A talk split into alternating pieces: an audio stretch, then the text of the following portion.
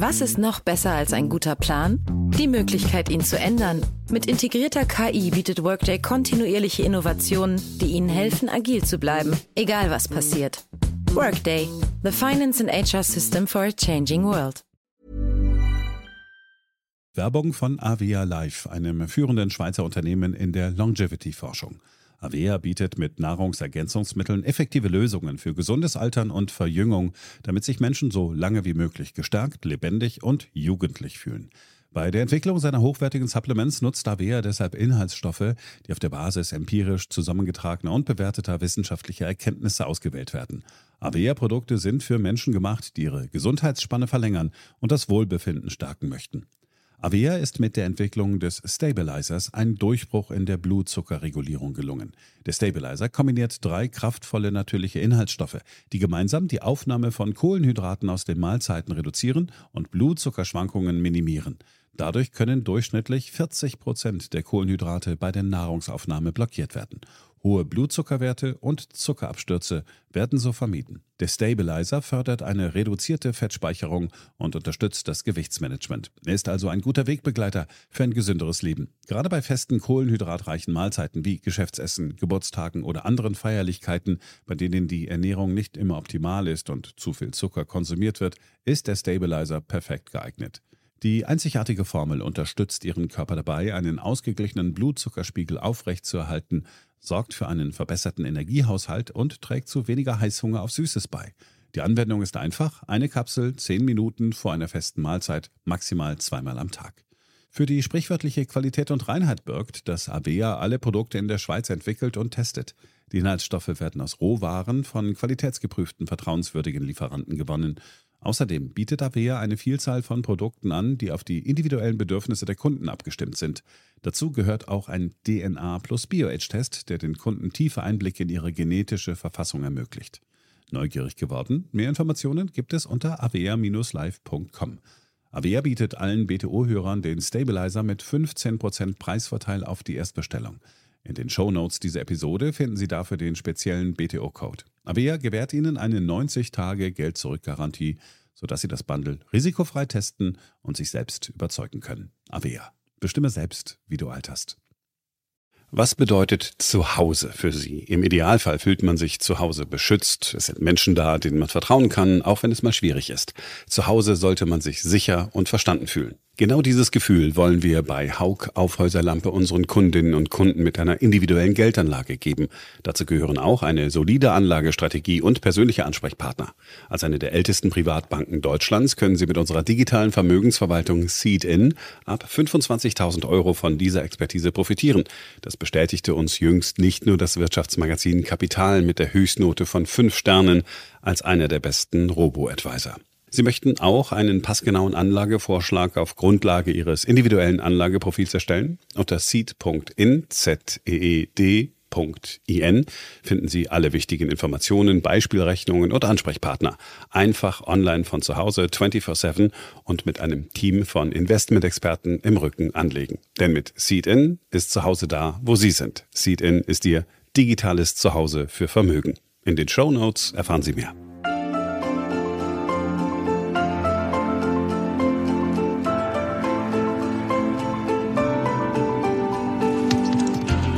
BTO Beyond the Obvious 2.0, der Ökonomie-Podcast mit Dr. Daniel Stelter.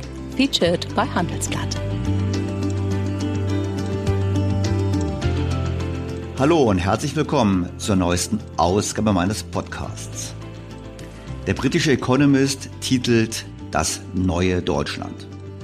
Auf dem Cover schaut ein Bundesadler aus einem aufgebrochenen Ei heraus und blickt sozusagen optimistisch in die Zukunft. Und die Frage ist, was ist eigentlich von dieser Einschätzung zu halten? Haben wir wirklich da ein Ei aufgebrochen? Es beginnt eine neue Zeitrechnung. Ist der Economist vielleicht etwas zu optimistisch mit seiner Einschätzung? Stimmt es, dass wir in der Tat einen breiten Konsens in der Gesellschaft haben für eine Neuausrichtung oder haben wir diesen Konsens nicht? Was müssen wir erwarten? Vor allem auch mit Blick auf die akute Gasmangellage in diesem Winter und der Frage der künftigen Energieversorgung. Und natürlich auch die große Frage, wie wollen wir die Lasten dieses Umbaus verteilen? Was bedeutet das alles für unseren Wohlstand? Darüber spreche ich in dieser Folge auch mit Professor Moritz Schularek. Fangen wir also an. BTO Beyond the Obvious 2.0 featured bei Handelsblatt. Bevor wir einsteigen, folgender Hinweis. Der eine oder andere Hörer wird sich fragen, warum wir in dieser Woche nicht aus aktuellem Anlass über Cum-Ex sprechen. Nun, ich habe bereits eine Folge dazu gemacht, und zwar ist die Folge 68, in der ich ausführlich gesprochen habe mit Gerhard Schick, dem Vorstand der Bürgerbewegung Finanzwende. Er hat sich damals sehr kritisch geäußert und deshalb lautet die Folge auch Cum-Ex, das kriminelle Desinteresse des Staates. Denn der Staat hat in der Tat über Jahre hinweg ja, bewusst weggesehen bei dem Thema, was an sich schon ein Skandal ist. Doch kommen wir zum heutigen Thema. In dieser Woche geht es um das neue Deutschland. Der britische Economist hat in dieser Woche das neue Deutschland auf dem Titel. Verbunden mit einem Bild, wie ein Bundesadler beginnt, sich aus einem aufgebrochenen Ei zu befreien. Liest man die Artikel, die sich mit Deutschland beschäftigen, sieht man einen nüchternen Blick auf die Missstände im Lande. Ein großer Teil des Erfolgs Deutschlands in den letzten Jahrzehnten ist darauf zurückzuführen, dass es seinen Kurs gehalten hat. Sogar seine Dramen waren Dramen der Kontinuität, wie 2015, als sich Angela Merkel weigerte, die Asylpolitik des Landes angesichts eines riesigen Zustroms syrischer Flüchtlinge zu ändern. Wir schaffen das, sagte sie, als sie die Tür aufhielt.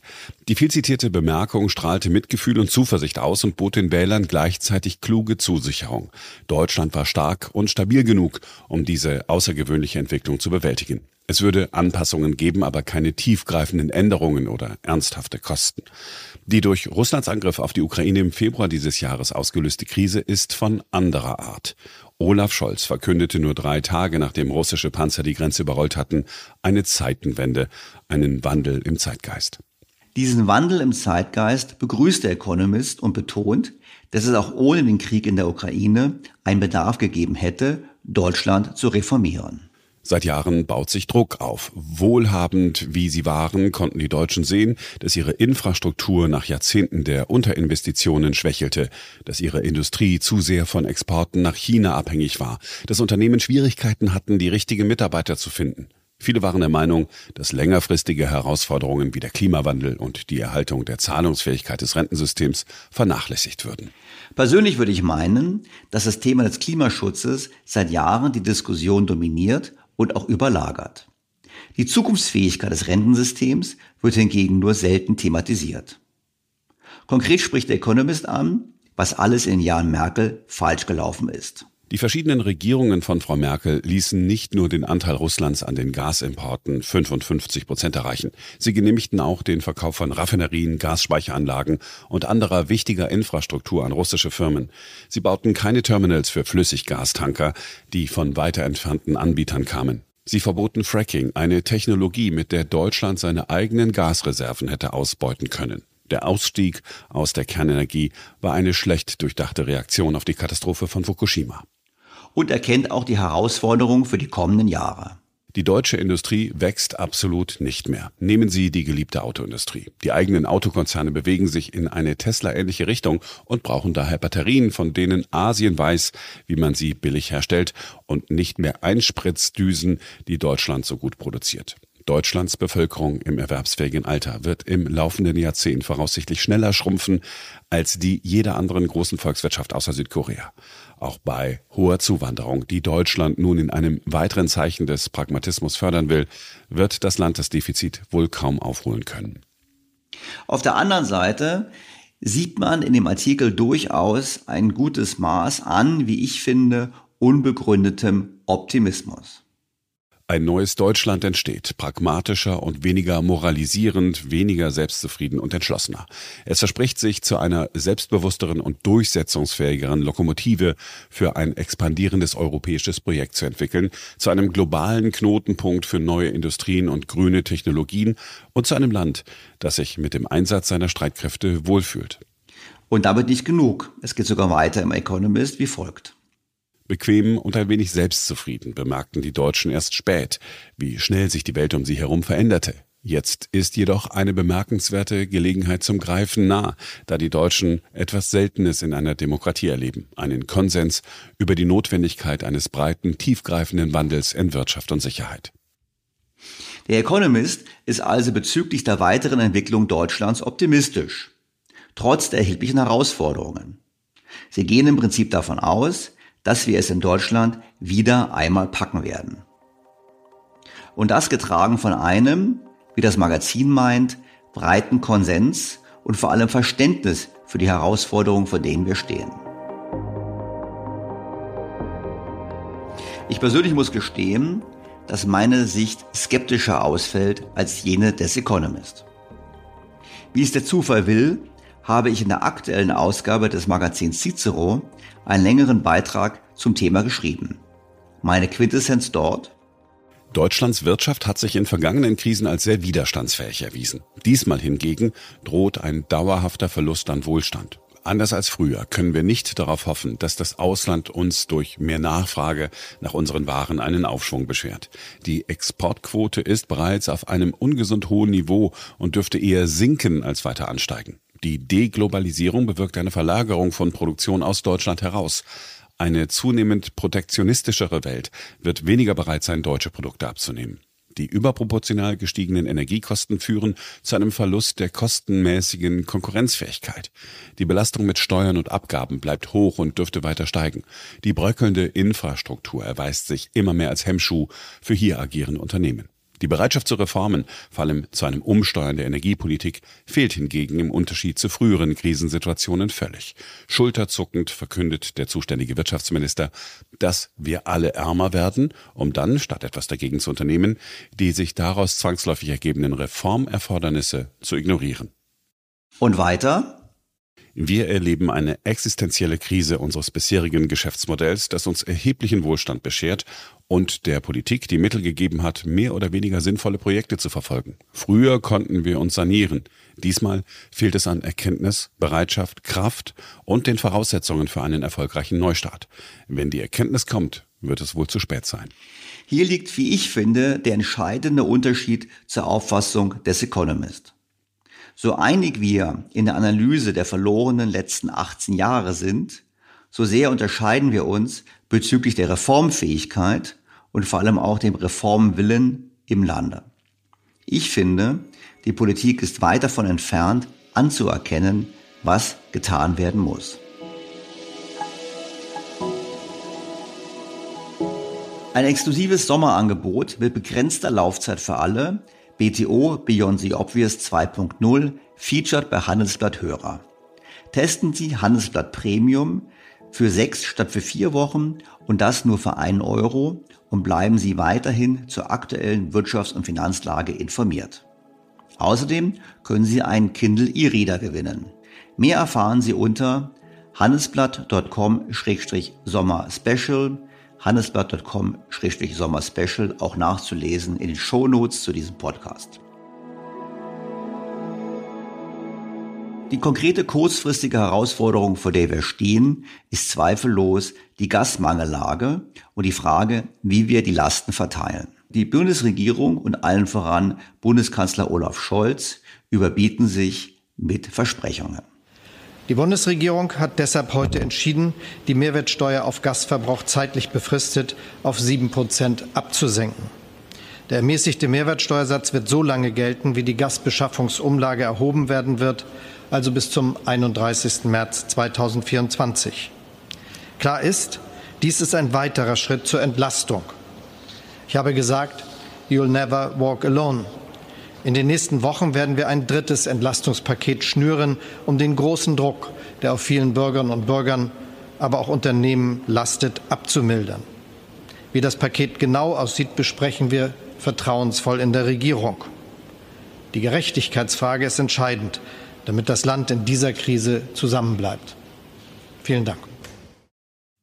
Ich persönlich halte von der Senkung der Mehrwertsteuer auf Gas nichts.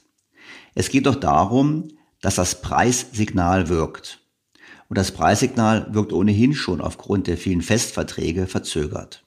Wir brauchen das Preissignal, damit der Verbrauch an Gas gesenkt wird und wir auf diese Art und Weise besser vorbereitet sind für den Winter. Sobald man Preise subventioniert, das gilt auch für den Tankrabatt, erhöht man letztlich die Nachfrage und erreicht genau das Gegenteil von dem, was man eigentlich möchte. Das Problem, was wir natürlich haben, ist, dass sich nicht alle Länder in der Europäischen Union so verhalten. Im Gegenteil. Die meisten haben irgendwelche Instrumente zur Deckelung von Preisen. Ich denke auch an Frankreich, wo Strom und Gas entsprechend gedeckelt sind. Dies führt zu einer viel zu hohen Nachfrage dort, eben weil der Preismechanismus nicht wirkt. Und das bewirkt dann eben auch eine Verschiebung von Energien zwischen den Staaten, also konkret, dass Deutschland mit Gaskraftwerken Strom erzeugt, um damit Strom zu liefern nach Frankreich, weil es sich entsprechend lohnt, angesichts der dortigen akuten Krise bei den Atomkraftwerken. Vernünftig wäre es, wenn wir EU-weit den Preismechanismus wirken lassen würden und im Gegenzug die Bürger auf anderer Seite entlasten. Egal. Das wird es nicht kommen und ich bin sicher, wir werden noch weitere Entlastungspakete sehen und die Bundesregierung hat diese ja bereits versprochen. Doch was müssten wir eigentlich tun? Darüber spreche ich heute mit dem geradezu idealen Gesprächspartner, mit Professor Moritz Schularik. Er ist einer der Mitautoren der bereits viel diskutierten Studie zum Thema Gasembargo. In dieser Woche hat das Team um Professor Bachmann und Professor Schularik ein Update der früheren Aussagen vorgelegt. Wir erinnern uns, die ursprüngliche Studie hatte für erhebliche Diskussionen gesorgt und Olaf Scholz bei Anne Will zu seiner mittlerweile berühmten Aussage motiviert. Also wenn Putin uns den Gashahn abtrete, dann wären wir vorbereitet.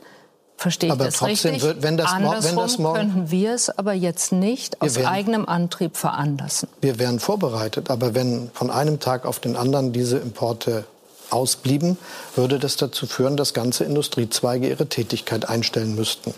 Das sehen allerdings, wissen Sie, etliche Wirtschaftswissenschaftler. Die sehen das aber falsch und es ist ehrlicherweise unverantwortlich, irgendwelche mathematischen Modelle Anders. zusammenzurechnen, die dann nicht wirklich funktionieren. Ich kenne in der Wirtschaft überhaupt niemanden, der nicht genau wüsste, dass das die Konsequenzen wäre. Deshalb haben wir uns so gut vorbereitet und deshalb arbeiten wir jetzt mit dem schnellsten Tempo, das überhaupt möglich ist, daran, dass wir uns unabhängig machen können von diesen Importen. Herr Scholz, Sie sagen, dass alle anderen, alle Wirtschaftswissenschaftlerinnen und Wirtschaftswissenschaftler, die ja durchaus auch Expertise haben, die Renommee haben, die zum Teil zu den Wirtschaftsweisen gehören, dass Sie das alle nicht verstanden haben. Es ist etwas anderes, ob man ausrechnet, wie viel Gas, wie viel Öl man braucht und wie viel Kohle benötigt wird. das Update dieser Studie liegt nun vor mit dem Titel Wie es zu schaffen ist. Darin aktualisieren die Ökonomen ihre Analyse und bleiben bei ihrer Auffassung, dass wir es eben immer noch schaffen können. Und das auch heute noch. Die Highlights kann man übrigens nachlesen auf meinem Blog, wo auch die Studie verlinkt ist. Die Kernaussage der Studie ist folgende. Die gute Nachricht unserer Studie ist insofern, dass Deutschland ohne russisches Gas durch den Winter kommen kann. Panikmache ist fehl am Platz. Gleichwohl sollte jedem klar sein, dass der russische Überfall auf die Ukraine Deutschland dauerhaft ärmer gemacht hat. Die Zeiten billiger Energie sind vorbei und kollektive Anstrengungen notwendig, um die Wirtschaft krisenfest zu machen. Eine Verbrauchsreduzierung ist zwar machbar, aber mit ökonomischen Kosten verbunden. Insbesondere zur Substitution von Gas im industriellen Bereich und bei der Stromerzeugung bleibt jetzt deutlich weniger Zeit als noch im Frühjahr. Die Autoren zeigen dann auf, welche Hebel es gibt, den Gasverbrauch zu senken und auch, welche davon bereits aktiviert wurden. Ihr Fazit ist dann zwar durchaus positiv, was die Möglichkeiten betrifft, mit der Herausforderung umzugehen, aber auf der anderen Seite durchaus kritisch bezüglich dessen, was die Bundesregierung bis jetzt erreicht hat. Die Bewertung der Strategie der Bundesregierung, frühzeitige Gasnachfrageanpassungen nicht konsequenter durchzusetzen und an den Gasimporten aus Russland trotz des Angriffskrieges auf die Ukraine festzuhalten, fällt zwiespältig aus. Insbesondere war diese Strategie selbst im besten Fall volle Speicher im Herbst nicht geeignet, Deutschlands Gasverbrauch im Winter von Russland unabhängig zu machen. Anders gesagt, selbst im günstigsten Fall, wenn Moskau passiv zugesehen hätte, wie Deutschland seine Speicher auffüllt, wäre das Land weiter erpressbar gewesen. Die bisherige Politik war insofern nicht geeignet, eine energiepolitische Unabhängigkeit von dem Regime in Moskau zum Winter zu erreichen. Und genau deshalb muss man natürlich festhalten, dass alle Maßnahmen, die dazu führen, die Gasnachfrage zu dämpfen, entscheidend sind. Und das führt mich wieder zurück zu dem Kommentar. Wenn man konsequent ist, dann darf man eben nicht über eine Absenkung der Mehrwertsteuer agieren. Der Zufall will es, dass Professor Moritz Schulerik auch an einer anderen Studie beteiligt war, die in diesen Tagen erschienen ist. Und zwar an einer Analyse zu Vermögen und Vermögensverteilung in Deutschland. Zur Erinnerung, erst vor wenigen Wochen hatten wir dieses Thema angesichts aktueller Bundesbankanalysen in diesem Podcast. Die Aussagen von Moritz Schulerik und seinen Kollegen wurden im Handelsblatt so zusammengefasst.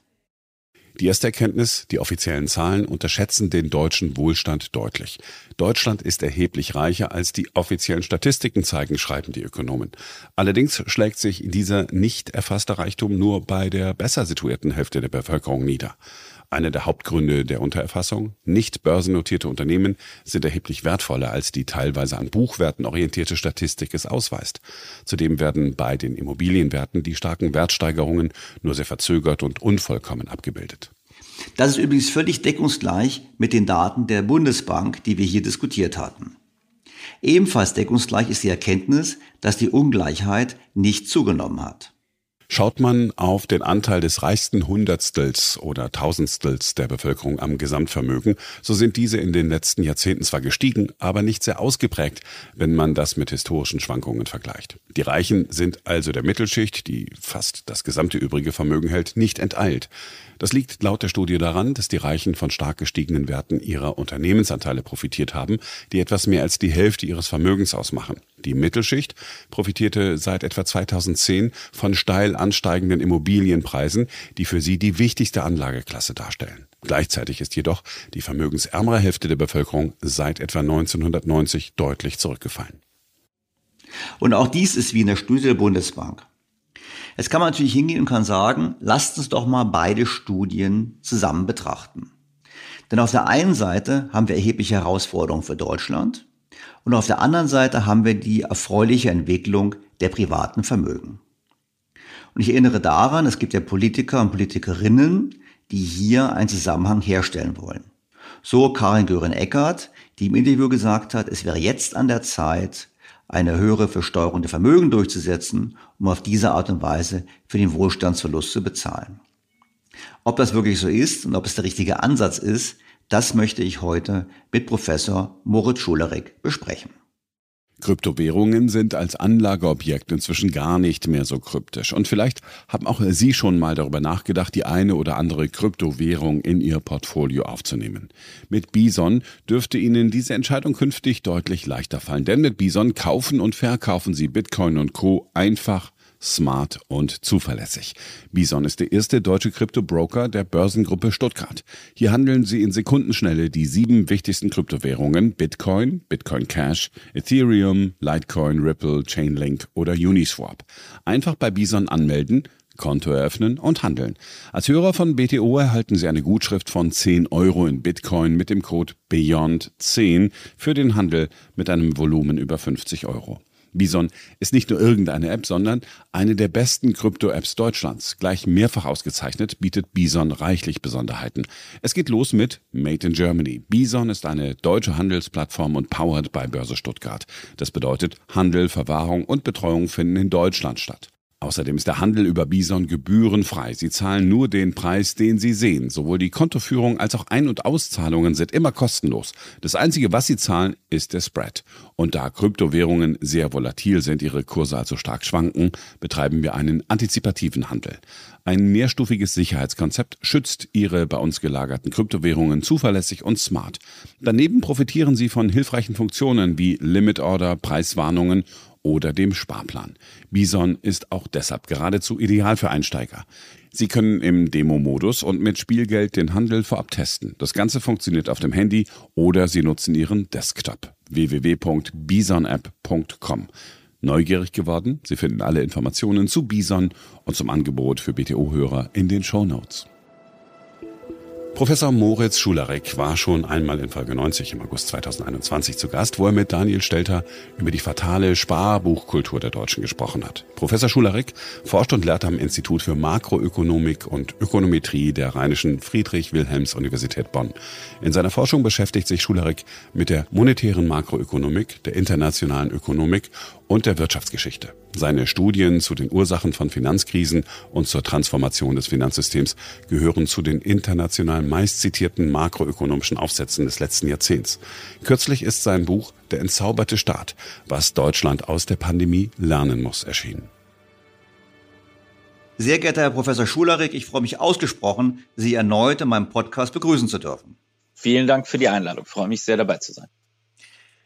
Professor Schularik, wir haben mehrere Themen, die ich mit Ihnen diskutieren möchte. Weil zum einen sind Sie einer der Mitautoren der Papiere, die gesagt haben, ja, so ein Gasembargo ist eigentlich gar nicht so schlimm, wir können damit ganz gut umgehen, haben auch jetzt im August da ein Update vorgelegt. Eine Aussage ist allerdings auch, der Wohlstand in Deutschland wird sinken. Und zugleich haben Sie parallel dazu eine Studie vorgelegt mit Kollegen, wo sie mal analysiert haben, wie sich die Vermögen entwickelt haben in Deutschland. Und ich glaube, das kann man ganz gut mal betrachten. Im Zusammenhang wird ja auch von politischer Seite manchmal so im Zusammenhang gesehen. Vielleicht beginnen wir mal ganz kurz erstmal mit dem Thema des möglichen Gasembargos. Sie haben ja vor einigen Monaten mit Kollegen gesagt, wenn Deutschland quasi von sich aus auf Gasimport aus Russland verzichtet, dann hat das zwar eine wirtschaftliche Implikation, diese wäre aber beherrschbar was dann heftig umstritten war und Herr, der Bundeskanzler hat gesagt, da rechnen irgendwelche Leute was zusammen. Und Sie haben jetzt ein Update dazu vorgelegt. Vielleicht, wenn Sie jetzt mit der Rückschau gucken auf das damalige Papier und die heutigen Updates, was ist denn heute Ihre Sicht auf die Bedrohung der deutschen Wirtschaft aufgrund des Themas Gas? Ja, vielen Dank für die, für die spannende Frage. Ich denke, wir sind da in einer ganz schönen Situation, trotz der sagen wir mal, ähm, äh, doch traurigen und tragischen Umstände, in dem Sinn, dass wir akademisch zurückblicken können und sagen können, wir haben im Prinzip mit der Kernaussage recht gehabt. Ähm, und zwar kommen aktuell, ja, äh, sagen wir mal, tagesaktuell jeden Tag eine neue Meldung, welche Unternehmen, welche Industrien wo wie viel Gas einsparen können. Und darunter sind ja inzwischen selbst diejenigen, die am Anfang am lautesten geschrien haben, dass innerhalb eines Jahres etwa gar nichts geht. Äh, ich denke da nur an die BASF und Ludwigshafen. Sagen wir mal, die akademische Kernaussage unseres Papiers aus dem März war ja, dass innerhalb auch der kurzen Frist, und das haben wir explizit immer als sechs bis zwölf Monate, aber äh, sagen wir auch, also mit dem Hinblick auf den kommenden Winter damals im, im März äh, geschrieben, dass innerhalb auch dieser kurzen Frist erhebliche äh, wie das dann nun mal so heißt, Substitutionsmöglichkeiten, also äh, Einsparungen, Umstellmöglichkeiten im äh, industriellen Bereich vorhanden sind, die Deutschland, äh, sagen wir mal, weniger abhängig machen vom russischen Gas, wenn man dann diese Umstellung vollzieht, als viele gedacht haben. Und diese Umstellmöglichkeiten heißen auch, dass ein möglicher Importstopp, sei es, weil Putin das so macht oder sei es, weil wir das entscheiden, dass wir das machen wollen, weniger dramatische Auswirkungen hätte als viele äh, andere gesagt haben. Und Sie haben ja die Diskussion angesprochen, die, da gab es ja auch Studien, die dann zu viel, sehr viel größeren äh, Schäden kamen für die Volkswirtschaft. Und das waren allesamt Studien, die halt letztlich angenommen haben, dass diese Flexibilität, diese, ich sag mal technisch, diese Elastizität von, von Substitution äh, von Gas ähm, in der kurzen Frist nicht gegeben ist. Sagen wir mal, in dem Kernpunkt hat, haben wir akademisch recht behalten. Natürlich hat die Politik sich nicht dran gehalten und hat was ganz anderes gemacht und jetzt müssen wir mit neuen, sagen wir, frischen Augen auf die Situation blicken.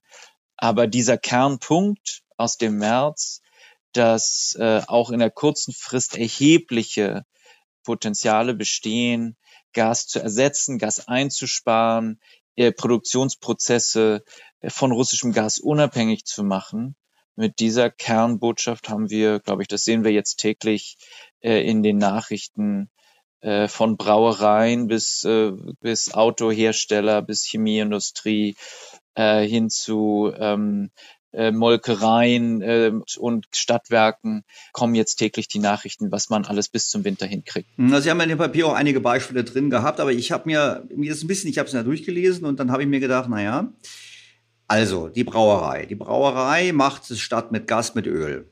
Im konkreten Fall ist das Öl dann zwar billiger als das Gas sogar, ist erfreulich, aber Öl ist natürlich auch deutlich teurer geworden, als es war vor einiger Zeit. Und wenn die Brauerei jetzt höhere Kosten hat, na gut, wird das Bier teurer, aber die Brauerei äh, wird weiter Kunden haben, weil die Kunden können es nicht ausweichen und ein Bier, was vielleicht im Ausland mit günstigeren Energiekosten gebraut wird, mit Transportkosten, ist kein Wettbewerb. Auf der anderen Seite, ich meine, Sie haben BASF erwähnt, die BASF sagt, ja gut, sie bezieht dann eben das Ammoniak aus einem anderen Standort, nämlich aus einem anderen Standort aus den USA beispielsweise. Oder auch ArcelorMittal bezieht dann äh, Produkte aus einem anderen Standort außerhalb Deutschlands. Das ist die Frage für mich so ein bisschen, ja, man kann substituieren, das ist aber hinterher ist es trotzdem noch deutlich teurere Energie. Man kann sich zwar anpassen und Unternehmen können sich anpassen, aber dass diese Anpassung nicht unbedingt am Standort Deutschland dann stattfindet findet, sondern dass es eigentlich eher zu einer Verlagerung von energieintensiver Produktion aus Deutschland noch mehr beiträgt, als schon in der Vergangenheit der Fall war. Das ist richtig. Ich denke, da muss man auseinanderhalten, welche Frage man äh, betrachtet. Die Frage, die uns interessiert hat und die ja auch die Politik äh, jetzt aktuell interessiert, ist, wie groß ist der Wirtschaftseinbruch über die nächsten neun, zehn, elf Monate, wenn äh, wir kein russisches Gas mehr bekommen? Und das ist eine Perspektive, in der es darum geht, können wir, wenn es außenpolitisch, sicherheitspolitisch notwendig wird, auch ohne, meiner Ansicht nach war es schon notwendig, aber äh, da ist ja die Bundesregierung uns nicht gefolgt, ähm, können wir auch ohne, sagen wir mal, ohne russisches Gas äh, durch den Winter kommen. Und da würde ich sagen, ist die Antwort, das wird kein angenehmer Winter, das wird auch für die Haushalte ein bisschen kälter. Wir müssen alle ungefähr 20 Prozent einsparen. Das sind zwei, zweieinhalb Grad oder halt ein Zimmer weniger heizen oder halt die Heizung eine Stunde morgens später anmachen, eine Stunde früher abdrehen, solche Sachen. Ähm, aber es ist machbar. Auch das ist kurzfristig mit Kosten verbunden. Auch da haben Sie recht. Ähm, die, dass die Stahlkonzerne besonders energieintensive Vorprodukte dann importieren und nicht mehr in Deutschland herstellen. Oder dass wir etwa das Glas, mit dem wir unsere Bierflaschen, ähm, aus dem wir unser Bier trinken, dass dieses Glas dann vielleicht ähm, über, den nächsten, im nächsten Jahr oder in den nächsten Monaten nicht mehr in Deutschland hergestellt wird, sondern aus einem Land kommt, in dem die Energieversorgung besser ist ähm, und unabhängiger ist von Russland. Das ist alles möglich. Das wird auch alles gewisse Kosten haben, aber die sind halt nicht so groß, dass das, ähm, sagen wir mal, die Panikmache, die, die Massenarmutsszenarien, die Volksaufstände und all das, was manchmal bei der, in der Politik äh, dadurch konjugiert wird, rechtfertigt. Mittel, langfristig haben wir in der Tat eine Herausforderung. Wir haben zwei große Herausforderungen. Das ist einmal, dass wir als Deutschland eine wie kein anderes Land, würde ich sagen, in den letzten zwei Jahrzehnten eine Wette auf die Globalisierung eingegangen sind. Und äh, eine zweite große Wette eingegangen sind, dass wir mit dem billigen russischen Gas unsere, sagen wir mal, unsere industrielle Stärke und unsere ja, doch auch weiterhin relativ starke industrielle Orientierung aufrechterhalten können. Und an beiden Stellen werden wir in den nächsten Jahren ganz erheblich ähm, nachjustieren müssen. Wir werden überlegen müssen, in welchem Maße diese Globalisierung, jedenfalls die Globalisierung, auf die wir gewettet haben, mit ähm, China mit einer ganz großen Rolle ähm, ähm, und, und vor allem die Ausrüstungsgüter, die aus Deutschland kommen, ähm, sowohl aber auch natürlich die die die Autos, die die die Konsumgüter und andere, inwiefern das nachhaltig ist oder wir uns auch da in Abhängigkeiten begeben haben, die die uns jetzt nicht mehr geheuer sind. Und das Zweite ist halt, wir werden, und das ist ja darauf, Sie hinaus wollten, vieles von dem, was, oder zumindest einiges von dem, was wir in der Vergangenheit noch in Deutschland hergestellt haben, was auch energieintensiv war, was wir wegen des billigen russischen Gases auch noch in Deutschland wettbewerbsfähig machen konnten, wird, weil die Preise dauerhaft höher sein werden. Ich denke, das ist ähm, das ist relativ klar, es sei denn, ja, es sei denn, der, äh, wir kriegen jetzt bald einen Regimewechsel in Moskau und ähm, man kann dieser diversifizieren und die Preise kommen wieder sehr stark runter, wird ein Teil dieser Produktion in Deutschland nicht mehr stattfinden, sondern wird dahin gehen, wo die Energie günstig ist, vielleicht nach Island, weil es da die heißen Quellen gibt und man damit günstig Strom erzeugen kann, oder in, in, in Länder, in denen, ähm, ich sag mal, äh, Stichwort Fracking, Stichwort äh, andere Dinge, die die äh, fossilen Brennstoffe noch ähm, vorhanden sind und, und, und kostengünstiger halt bezogen werden können. Aber jetzt würde ich dann natürlich dann gegenhalten, würde sagen, okay, ich meine, das wäre doch eigentlich eine lohnenswerte Studie für Sie als zweite Studie, wenn Sie jetzt sagen, ähm, wir müssten eigentlich eine andere Diskussion in Deutschland führen, weil Sie sagen ja jetzt im Prinzip, die höheren Energiekosten werden dazu führen, dass wir bestimmte äh, Industrien wir nicht halten können. Und jetzt können wir ja zwei Dinge machen. Wir können die übertragenen Sinne die Schultern zucken und können sagen, es ist halt so, es ist halt Strukturwandel, würde wahrscheinlich Ökonomen sagen, dann machen wir anderes. Ich könnte ja auch umgekehrt sagen, naja, Moment mal, wir haben aber gerade hier oftmals sehr, so sehr gut bezahlte Arbeitsplätze. Ich denke mal an die chemische Industrie, hohe Einkommen pro Kopf wie Automobil. Wenn die wegfallen, diese nicht so einfach zu ersetzen.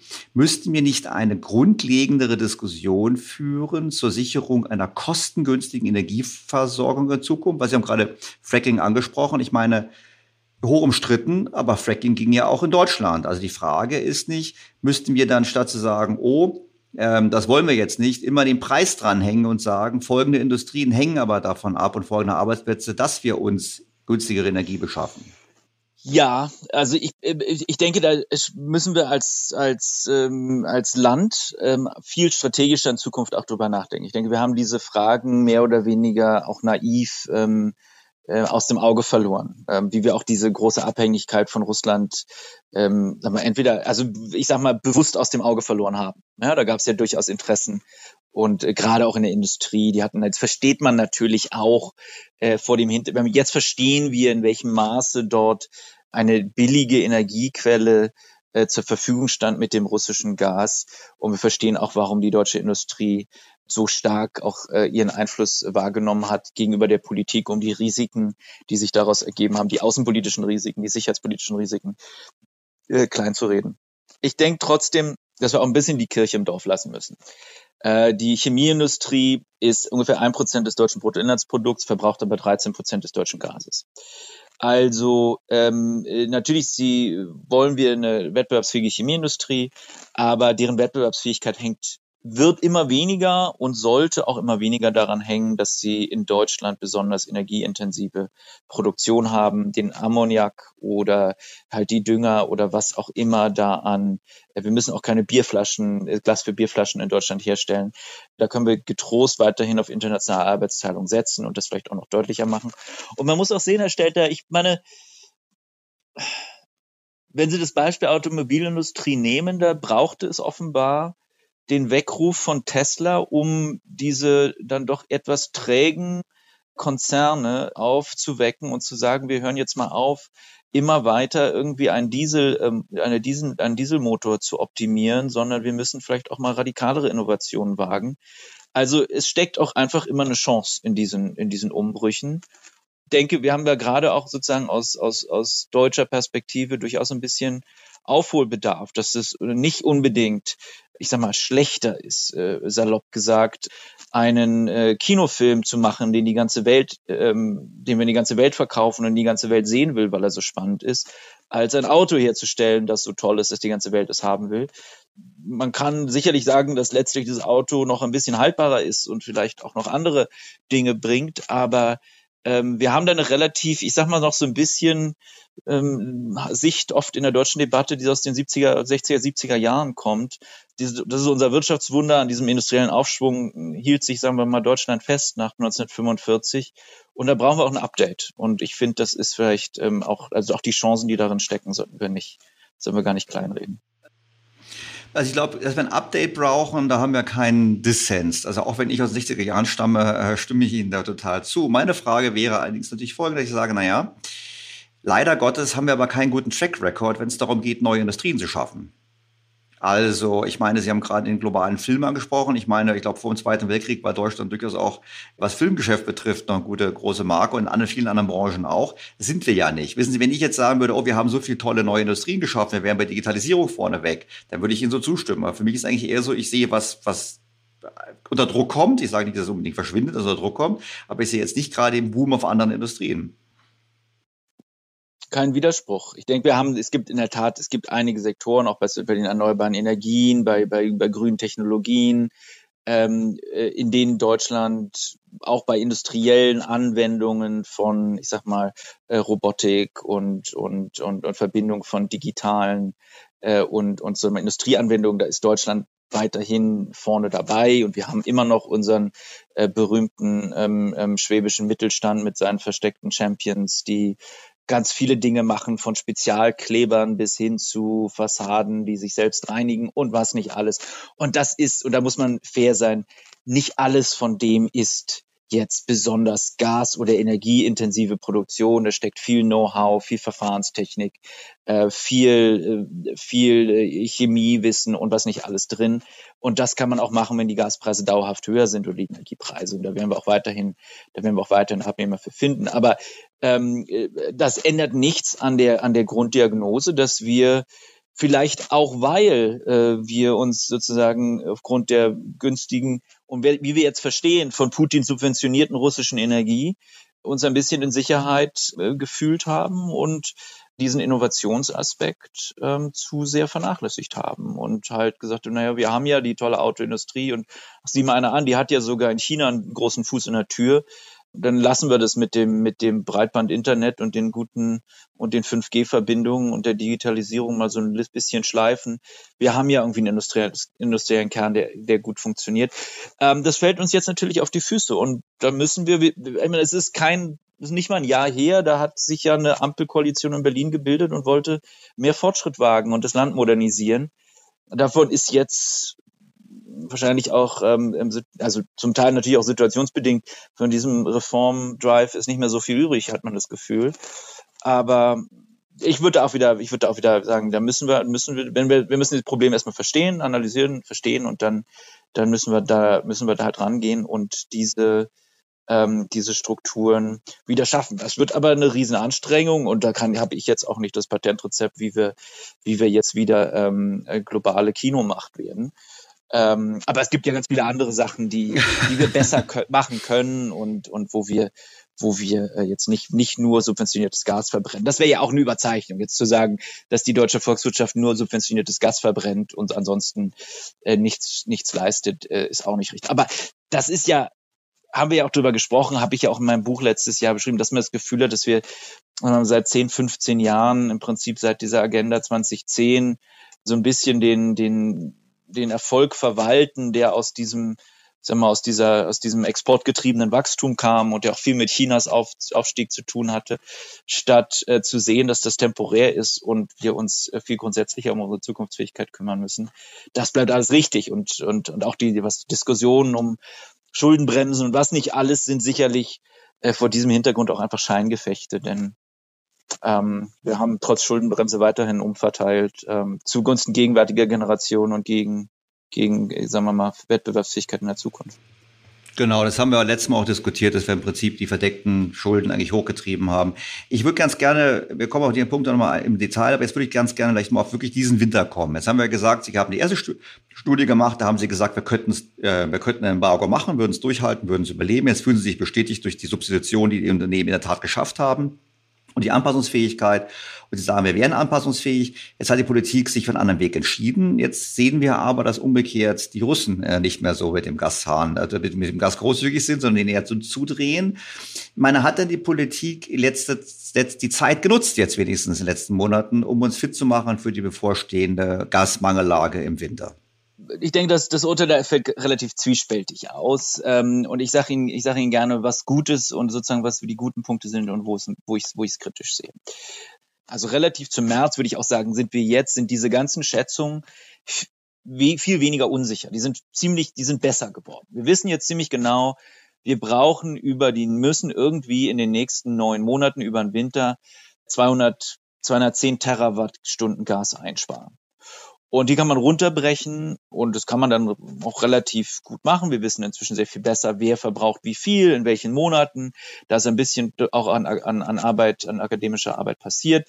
Das wird sich ungefähr runter, so ein Drittel, wenn die, wenn die Haushalte machen müssen, ein Drittel wird die Stromerzeugung machen müssen, wo wir halt ähm, statt Gas zu verstromen stärker Kohle, Kernkraft, was immer machen werden und dann so, ein, so eine Hälfte ungefähr wird aus der Industrie kommen. Über die Industrie haben wir schon gesprochen, da kommen jetzt täglich die Meldungen, die kriegen das hin, 20 bis 30 Prozent. Irgendwie hat man das Gefühl, da passiert eine Menge, das könnte klappen. Viele haben äh, dann auch schon genau, was wir eigentlich im März auch gesagt haben, die fangen an, sich vorzubereiten und Schott in Mainz hat halt Propangas eingekauft und wird zur Not dann mit Propangas die, das Glas weiter herstellen. Und bei der Verstromung, gut, die, die Diskussion ist jeder, jederzeit in den Medien. Man wird das Gas nicht ganz rauskriegen, weil das Gas sehr flexibel ist für Spitzenleistungen. Ähm, aber wir müssen halt dann einmal den sauren Apfel beißen und mehr Strom wieder einspeisen und so weiter und so fort. Bleiben die Haushalte? Bei den Haushalten müssen wir 60, ungefähr 60 Terawattstunden einsparen. Das sind zwei Grad Raumtemperatur, 20 Prozent weniger, ein bisschen weniger sogar. Äh, stellen Sie sich vor, Sie haben, ähm, Sie haben eine vier Zimmer, wo, Sie haben vier Zimmer und eins ist ein Arbeitszimmer und das wird nicht geheizt äh, oder wenig geheizt, sodass nur was sich die Rohre nicht einfrieren und äh, vielleicht stellen Sie die Heizung eine Stunde früher ab am Abend, dann sind wir in den Spitz, sind wir in den zwei, drei Monaten im Prinzip durch. Also das ist auch da ist Panikmache falsch, äh, am, am falschen Platz. Das ist, das ist schon machbar. Zwei Grad weniger ist nicht angenehm. Wir haben kalte Füße, aber das ist, äh, man kommt da durch, wenn man mal muss. Was ist jetzt die politische, sagen wir mal, die politische Bilanz? Auf der Versorgungsseite haben Bundeswirtschaftsminister, Bundeswirtschafts- und Klimaministerium Robert Habeck und sein Team doch erhebliches geleistet. Gerade dass jetzt im Dezember und Januar diese Flüssiggasterminals kommen, ist ein Erfolg. Kann man nicht, kann man nicht äh, von der Hand weisen. Haben die auch gut gemacht. Was leider nicht funktioniert hat äh, oder nur in ganz eingeschränktem Maße, ist, dass die Politik frühzeitig in unserer Lesart am besten ab April, aber jedenfalls schon längst stärkere Signale gegeben hat, um Gas einzusparen. Stattdessen hat man folgende Strategie gefahren. Man hat im Prinzip auf der Nachfrageseite erstmal mehr oder weniger alles so gelassen, hat so ein bisschen auf freiwillige Vorsorge gesorgt, die hohen Temperaturen haben geholfen und man hat weiter zu hohen Preisen russisches Gas äh, und Gas auf dem Weltmarkt gekauft, um es in die Speicher zu packen. Es ist ein bisschen Augenwischerei, denn die Speicher sind nur, die sind nicht so groß, die sind 25 Prozent unseres Gesamtverbrauchs. Das sind knapp zwei Monate im Winter. Also die politische Strategie und ich denke, das muss man so sagen. Das ist mir jetzt auch in den letzten Tagen oder Wochen an der Arbeit in dieser Studie erst so richtig klar geworden. War nie das, was die Bundesregierung seit März gemacht hat, war nie darauf ausgelegt, konnte vom Ansatz her gar nicht dazu führen, dass wir im kommenden Winter unabhängig von Russland sind. Denn dafür braucht es auch bei 100 Prozent vollen Speichern, braucht es da auch dafür erhebliche Nachfragereduktionen. Ja, also selbst wenn die ganze Strategie jetzt aufgegangen wäre. Putin hätte einfach zugeguckt, wie wir unsere Speicher bis zum Herbst auf 100 bis zum Herbst auf 100 Prozent voll machen. Selbst in dem Fall wären wir ohne russisches Gas nicht durch den Winter gekommen. Wir hätten auch dann erhebliche, äh, also wir wären erpressbar geblieben und wir hätten erhebliche Nachfragereduktionen machen müssen, um von Russland unabhängig zu sein. Äh, wir haben das im Papier jetzt quantifiziert. Ähm, hätten wir im März angefangen, wären es 30 Prozent gewesen. Jetzt sind es noch 25 Prozent. Jetzt soll jeder und jede selber entscheiden, ob die fünf Prozent mehr oder weniger Nachfragerückgang, die nötig wären, das wert waren, jetzt Putin da 20 Milliarden weiter zu überweisen. Aber es ist insofern eine Strategie gewesen, die der Weg des geringsten Widerstands war, aber keine, die darauf ausgelegt war, Deutschland äh, so schnell es geht, unabhängig, energiepolitisch souverän und außenpolitisch handlungsfähig zu machen. Ja, vor allem hätten wir viel früher schon Anreize geben müssen, den Verbrauchern zu sparen. Ich meine, Industrie, jetzt wohl, glaube ich, im Oktober soll ein Auktionsmodell kommen, hätte man schon viel früher machen können. Und Sie haben ja auch in Ihrem Papier einen Vorschlag gemacht, wie man die privaten Verbraucher frühzeitiger zu sparen bringen könnte, weil die sind ja meistens noch geschützt durch die bestehenden Verträge. Das heißt, da gibt es keine Preiserhöhung, was ja auch erklärt, warum Unipa und anderen Schwierigkeiten kommen. Weil ich wollte ganz kurz was sagen, weil ich fand das, das, das Modell eigentlich sehr interessant zu sagen, äh, dass man eben den, den, den Preisanstieg doch den Verbrauchern äh, die Verbraucher schnell, schnell spüren lässt, aber eben sie kompensiert für den äh, quasi den Vertragsbruch, der ja dadurch entstehen genau. würde. Ich denke, das ist mir auch persönlich jetzt wieder viel ganz klar geworden und ähm, wir hatten das ein bisschen in der Debatte im März, äh, da kam das immer mal, äh, kam das immer mal wieder hoch. Aber das ist jetzt nochmal so viel klarer geworden, wie entscheidend in der Marktwirtschaft dieser Preismechanismus ist. Ähm, ja, die, wir, wir hatten alle diesen, am Anfang der Bundesrepublik stand 1948 Ludwig Erhard, der die Preise freigab. Und das hat er aus dem Grund gemacht, äh, weil diese Preise relative Knappheiten anzeigen und damit Verhaltensanpassungen, Verhaltensänderungen äh, und effiziente Ressourcennutzung auslösen. Alles andere ähm, kann das halt nicht. Und ähm, das ist genau das, was wir jetzt für den Winter auch brauchen. Wir brauchen, wir müssen zusehen, dass die Preise ähm, die, äh, mal die Knappheit auch signalisieren. Ähm, ich fange mal mit den Unternehmen kurz an und dann kommen wir zu den Haushalten. Bei den Haushalten ist die Problematik nochmal eine andere wegen der, sagen wir mal, der sozialen Dimension. Aber bei den Unternehmen ist es ganz klar, es wird Unternehmen geben, die können nicht so einfach substituieren. Da gibt es bestimmt irgendwen. Äh, aber diese Unternehmen werden dann auch bereit sein, einen sehr hohen Preis für dieses Gas zu zahlen. Was dann wiederum anderen Unternehmen, die nicht so auf das Gas angewiesen sind, neue Anreize gibt zu substituieren. Das ist ein bisschen wie, wir, wir sind ja in der Urlaubszeit, ja, wenn, wenn ich darauf angewiesen bin, dass ich genau am Sonntagnachmittag den Flug zurückkriege, dann bin ich bereit, für diesen Flug einen höheren Preis zu zahlen. Wenn ich zwei Tage mehr oder weniger flexibel bin, dann nehme ich mir den billigeren Flug am Montagmittag. Und genau die gleiche Logik muss sich auch im Gasmarkt, im Energiemarkt äh, wiederfinden, damit diese Anreize für das, für die, für das Einsparen gegeben sind. Und zwar da, das weiß keiner im Voraus. Das weiß ich nicht, das weiß keiner der meiner Co-Autorinnen und Co-Autoren, das weiß auch Herr Habeck nicht wo in dieser komplexen Volkswirtschaft die ganzen Sparpotenziale sind. Der einzige, der das weiß, ist der Preis sozusagen. Und den müssen wir deswegen freilassen. So, ähm, bei den Haushalten, da gibt's ja so ein bisschen die, die zwei Sichtweisen. Die einen sagen, na ja, mit Appellen zur Verantwortung wird es schon klappen. Und die anderen, die sagen, nee, wir brauchen harte Anreize. Sprich, wir brauchen, ähm, wir brauchen auch bei den Haushalten höheren Preis. Den Preis. Und ich denke, bei uns in unserem Team, da sind alle, finden wir alle auch Verhaltensökonomik toll und sagen, das ist sicherlich wichtig, dass man da Appelle macht und da kann man sich auch schöne Dinge einfallen lassen. Aber auch da bei den Haushalten ist der Preismechanismus zentral. Also schlagen wir vor, letztlich diese, die Preisanpassung auch da durchkommen zu lassen, damit die Haushalte sparen. Wir äh, machen aber eine Gutschrift im, im, im Wert von 80 Prozent des Vorjahresverbrauchs, so dass wir uns sicher sind, dass da irgendwie alle einen Großteil ihres, äh, sagen wir mal, ihres notwendigen Verbrauchs auch äh, finanziell stemmen können. Ähm, und das ist dann sozusagen eine, man kann dann auch über Transferleistungen nachdenken für besonders ähm, für Haushalte, die jetzt besonders betroffen sind. Äh, auch dieses Modell hat wie jedes Modell Vor- und Nachteile, aber es ist zumindest eins, äh, bei dem man sagen kann, wir orientieren uns am Vorjahresverbrauch, wir geben einen Anreiz zum Sparen und äh, wir lassen aber ansonsten diesen Preis, der so zentral ist für die Anpassung, ähm, seine Arbeit tun. Genau, das wäre das Richtige gewesen, die Preise eben sehr schnell anzuheben und die dafür zu kompensieren. Das sehe ich auch genauso. Ich meine, das ist natürlich ein, eigentlich schon ein Versäumnis der Politik. Ich meine, Sie haben Herrn Habeck zu Recht gelobt für die äh, Flüssiggasterminals, aber hier ist sicherlich wurde Zeit verloren gegangen, vor allem weil das Preissignal jetzt wahrscheinlich auch noch zu spät kommt.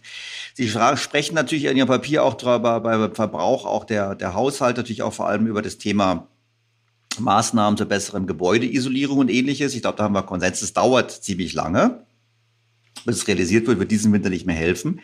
Die Frage, die natürlich dabei bleibt, ist irgendwie schon so, wer zahlt dafür am Ende? Weil ähm, das ist ja der berühmte Konflikt zwischen den Vermietern und den Mietern. Wenn die äh, äh, Mieter diese Energieeinsparung realisieren, gleichzeitig aber der Vermieter die Investitionskosten nicht umlegen kann, haben wir ja ein Problem. Also das ist ja, oder beziehungsweise jetzt ist natürlich besser als vorher, aber jetzt ist die Einsparung in, in Euro gerechnet deutlich höher aufgrund der deutlich gestiegenen Energiepreise.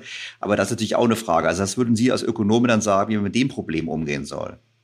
Ich denke, wir brauchen äh, in jedem Fall äh, Transparenz. Das heißt, die Mieter, wenn die diejenigen sind, äh, müssen als letztlich als Verbraucher, die dann diese Heizentscheidungen treffen und am Thermostat drehen, sollten diejenigen sein, die ähm, auch die äh, entsprechenden Preisanreize, die finanziellen Anreize haben, das Gas einzusparen. Ich glaube, da ist, da besteht im Prinzip, im Prinzip auch Konsens bei, bei allen. Man muss natürlich auch gucken, dass jetzt ähm, bei dem Heizen ist es ein bisschen wie bei der, wie beim Essen. Ne? Also man kann jetzt ohne, unter ein bestimmtes Niveau kann man nicht gehen. Und ich denke, da wollen wir auch sicherstellen als Gesellschaft, dass äh, keiner im Winter jetzt wirklich friert. Äh, kalte Füße werden vielleicht alle haben, aber äh, so richtig frieren soll keiner. Dass sozusagen dieser, dieser, dieser Transfer äh, von, ich sag mal, letztlich von Entscheidungen und von auch dann von den finanziellen Transfer von, von den, der Kosten, äh, dass das auf eine, ich sag mal, sozial vernünftige und halbwegs gerechte Weise dann auch fun funktioniert. Was Sie sagen, ist aber völlig richtig. Es sollten, wenn es jetzt ein Mieter-Vermieter-Verhältnis ist, derjenige, der oder diejenige, die letztlich am Thermostat dreht, sollte auch mehr oder weniger diese finanziellen Konsequenzen dieser Entscheidung zu äh, spüren bekommen. Ohne jetzt, aber da gibt's ja ganz viele Sachen. Ja, vielleicht wehrt sich der Vermieter seit langem dagegen, das Haus zu isolieren. Äh, dann muss man natürlich auch gucken, dass da die Anreize für den Vermieter auch da sind. Äh, beziehungs ja, also Sie verstehen, was ich meine. Das ist, das sind dann komplexe Fragestellungen, aber grundsätzlich gebe ich, ist es völlig richtig, dass wir da mehr gerade oft bei genossenschaftlichen Wohnen, wo dann gar nicht so klar ist, äh, wo eigentlich in der in der Heiz in der Nebenkostenabrechnung die Heizkosten jetzt versteckt sind. Manchmal kann man das gar nicht regulieren. Solche Gebäude gibt's ja auch noch. Also ähm, da wäre es sicherlich sinnvoll, wenn wir den wenn wir den sagen wir mal derjenige, der letztlich über äh, den Komfort beim, beim, beim Heizen und in der, der Temperatur in der Wohnung entscheidet, dass der oder diejenige auch äh, dann die finanziellen Konsequenzen trägt. Insofern, aber jetzt wirklich nochmal, das ist jetzt wirklich auch nichts, glaube ich, wo wir sozialen Konflikt wollen, äh, in dem Maße, in dem das notwendig ist und äh, gezielte Kompensationen äh, es gibt da Ideen, haben wir auch diskutiert, ob man, inwiefern man unter Umständen die Verbrauchsdaten auch vielleicht mit Steuerdaten verbinden kann. Ähm, da gibt es dann wieder große Datenschutzvorbehalte. Äh, äh, ist halt ein bisschen schwierig zu sagen, welcher Haushalt ist bedürftig aktuell. Ja? Und, und auch bei so einem 80-Prozent-Modell, äh, wenn Sie eine riesen Villa haben an der Elbchaussee in Hamburg und dann kriegen Sie auch 80 Prozent Ihres Vorjahresverbrauchs, das würde man gerne irgendwie schon kappen oder sagen, na ja, vielleicht gibt es dann doch wieder Leute, die sich das eigentlich ja, und, und so weiter und so fort. Aber ja, gut, aber auf der anderen Seite, wenn es einen Vertrag ja, gibt, ja. gibt es einen Vertrag. Ich meine, Sie hatten ja, Sie argumentieren ja in Ihrem Papier, dass Sie sagen, es ist im Prinzip ein Vertragsbruch, wenn ich den plötzlich den, den, den Marktpreis durchsetze und nicht den festen Preis, dann muss kompensiert werden. Und keine Ahnung, wenn ich jetzt so, wenn wir privat, jetzt wohne ich nicht in der Villa in der Elbchaussee, aber wenn man im Prinzip so ein Szenario hat, dann ist es eben auch, hat der Wert, ist hat der Wert, der Vertrag ein Wert, die Restlaufzeit, und dieser Wert ist eigentlich das, was man sozusagen ökonomisch gesehen einklagen würde. Aber wo wir schon bald auf die Frage kommen, ähm, wir werden alle ärmer, hat Herr Habeck gesagt. Sie haben gesagt, auch irgendwie was ähnliches, der Wohlstand wird in Deutschland sinken. Wie soll man denn damit umgehen? Ich meine, was ist jetzt der richtige Weg? Ich meine, Tankrabatt haben wir beide sofort Konsens, das ist das Falsche, weil es eben den, den Verbrauch eben höher lässt, als er eigentlich über das Preissignal wäre. Der Preissignal wäre hier gut, um dämpfend zu wirken. Nur was ist denn aus Ihrer Sicht der richtige Weg, um quasi diesen Wohlstandsverlust in der Gesellschaft zu verteilen. Erstmal äh, genau äh, wichtiger Punkt. Äh, wir sind durch die, diesen, nehmen wir jetzt mal an, permanenten Energiepreisschock, den wir haben. Ja, die Energiepreise sind permanent wahrscheinlich höher, ärmer geworden. Auch nicht für immer. Vielleicht haben wir in 10, 15 Jahren die Energiewende wirklich so weit geschafft, dass wir unsere Durchschnittsenergiekosten wieder fallen, weil wir besser geworden sind bei, bei, bei Solar, Wind, neue Ideen hatten, neue Technologien, uns anpassen, besser, effizienter sind und so weiter. Aber in einer Übergangszeit führt erstmal kein Weg dran vorbei. Wir müssen alle, um die gleiche Menge Energie verbrauchen zu können, länger arbeiten. Das ist sozusagen die, das ist ja die Übersetzung von der, ähm, die, die, die Preise sind höher, und steigen schneller als, als, ähm, als unsere Einkommen. Wie passen wir uns an? Das, das Wichtige ist, dass wir Sie sagen, erstmal, dass diese, diese Kosten unabhängig davon anfallen von der Frage, wer soll dafür aufkommen. Ähm, also das ist, vielleicht machen sich da die Makroökonomen ein bisschen einfach. Wir jetzt sagen, okay, wir sind jetzt alle zwei, drei Prozent ärmer geworden. Das heißt aber nicht, dass wir alle zwei, drei Prozent abgeben müssen. Man könnte sagen, die Verteilung dieser Kosten die gestalten wir so, dass es vor allem diejenigen sind, die, was weiß ich, die oberen 20 Prozent in der Einkommens- oder Vermögensverteilung sind. Es ist in der Wirtschaftsgeschichte, und dazu da sprechen wir vielleicht auch gerne drüber noch, und, und, und vielleicht ein schöner Übergang, äh, in der Tat auch in der deutschen ähm, eine Tradition, möchte man fast sagen, dass in solchen nationalen Notständen vor allem die vorhandenen Vermögen herangezogen werden, um Ausgleich zu schaffen.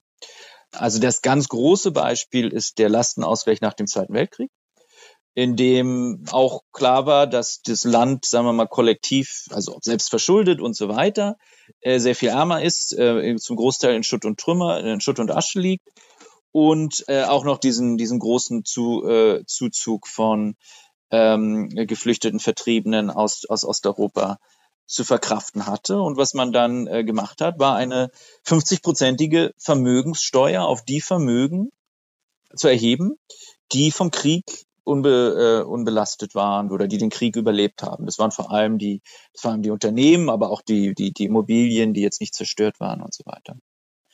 Dieser Lastenausgleich 1952 war übrigens so gestaltet, dass die Zahlungen bis in die 70er Jahre liefen. Also die konnten sozusagen aus der Substanz und aus den Erträgen des Vermögens finanziert werden. Ja, die konnten sozusagen so gestreckt werden, zwei, drei Prozent pro Jahr über, über, über, mehr als 20 Jahre, dass die Substanz des Vermögens unangetastet blieb, sondern man die Erträge aus dem Vermögen, aus der Vermietung der Immobilie, aus dem Unternehmens, aus dem Unternehmensgewinn benutzen konnte. Ja, statt fünf Prozent Rendite musste, hat man dann halt zwei Prozent abgeführt und hat immer noch drei übrig. Aber das Vermögen, die Vermögenssubstanz wurde nicht angetastet.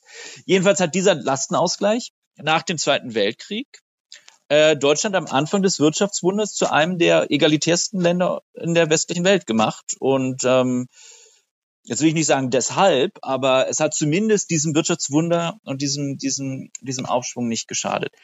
Warum sage ich das? Also wir hatten etwas Ähnliches natürlich dann auch schon ähm, etwas für den für, vor dem Ersten Weltkrieg für die für den Aufbau weniger weniger sinnvolle Investitionen vielleicht für den Aufbau der Flotte. Aber ich sag, äh, also es gibt diese es gibt diese diesen diese diese Tradition.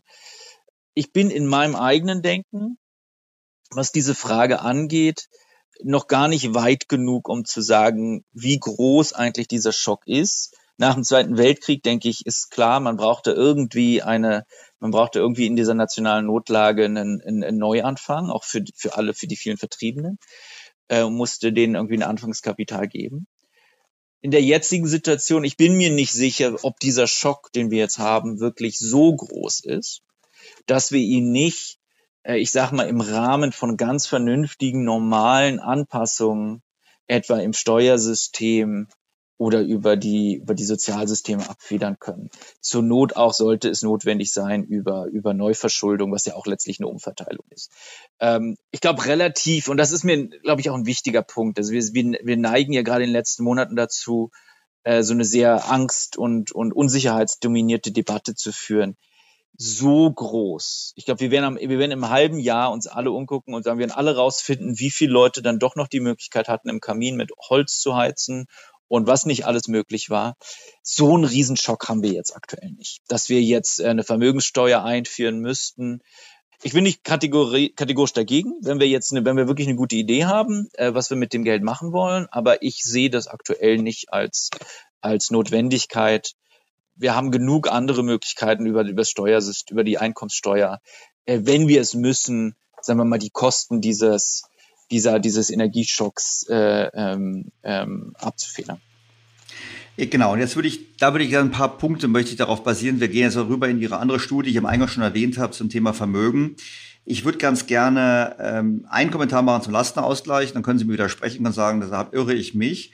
Und würde dann äh, sprechen wollen über das Thema Schulden, bevor wir dann nochmal kommen auf Ihre Vermögensstudie und auch die Frage, inwiefern ähm, das Grundlage bietet zur Besteuerung oder eben nicht zur Besteuerung. Aber vielleicht kurz mal einen Kommentar zum Lastenausgleich. Meine Erinnerung war auch die, dass vom Lastenausgleich diejenigen profitiert hatten, die zum Beispiel ihr Haus verloren haben, weil es zerbombt war.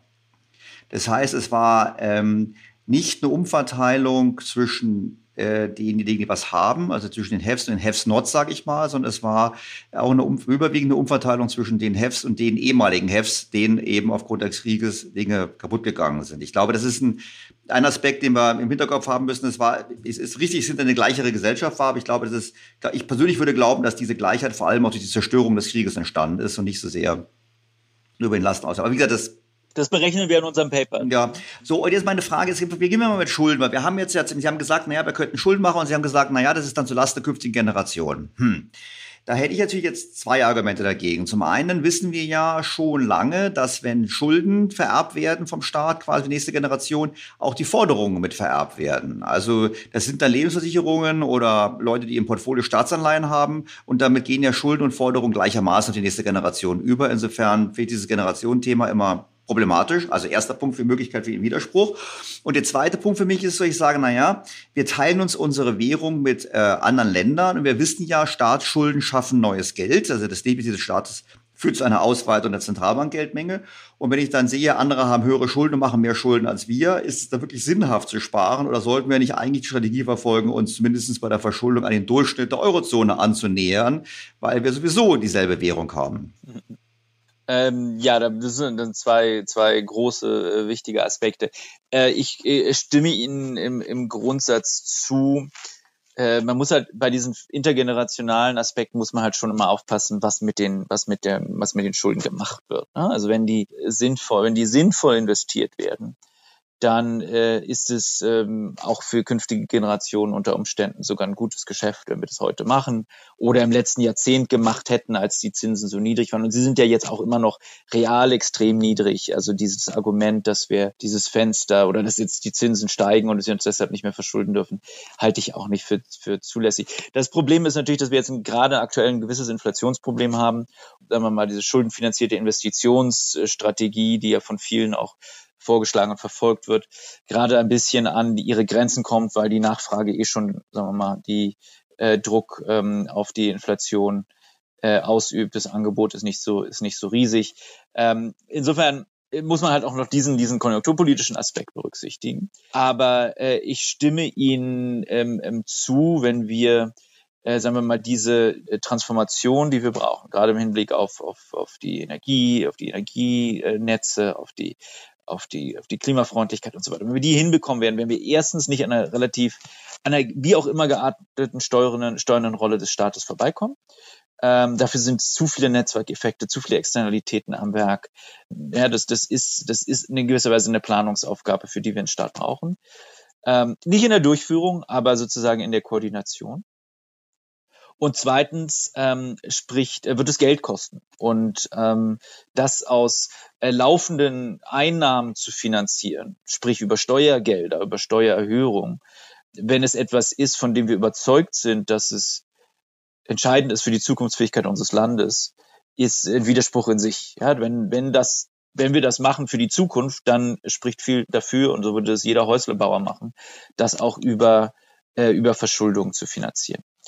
Insofern da kein Widerspruch. Ich denke, aktuell, am aktuellen Rahmen sind viele auch dieser Debatten äh, davon geprägt, dass sich äh, in, der, in der Ampelkoalition die, die FDP sehr schwer tut mit dem, sagen wir mal, mit dem Abschied von äh, der, der klassischen Schuldenbremse, so wie wir sie im Grundgesetz haben und da auch politisch auf absehbare Zeit, absehbare Zeit keine Mehrheiten äh, zu existieren scheinen. Mal gucken, ob es könnte, das Es könnte natürlich jetzt will ich die FDP nicht großen Schutz nehmen. Es könnte aber auch vielleicht daran liegen, dass nicht sichergestellt ist, dass wenn wir Schulden machen, dieses Geld auch nach ihrem Kriterium verwendet wird. Weil wenn wir jetzt Schulden machen und damit, sagen wir mal, Einmalzahlungen zu finanzieren, um Energierechnungen zu bezahlen, dann würde es ihrem Kriterium eigentlich widersprechen.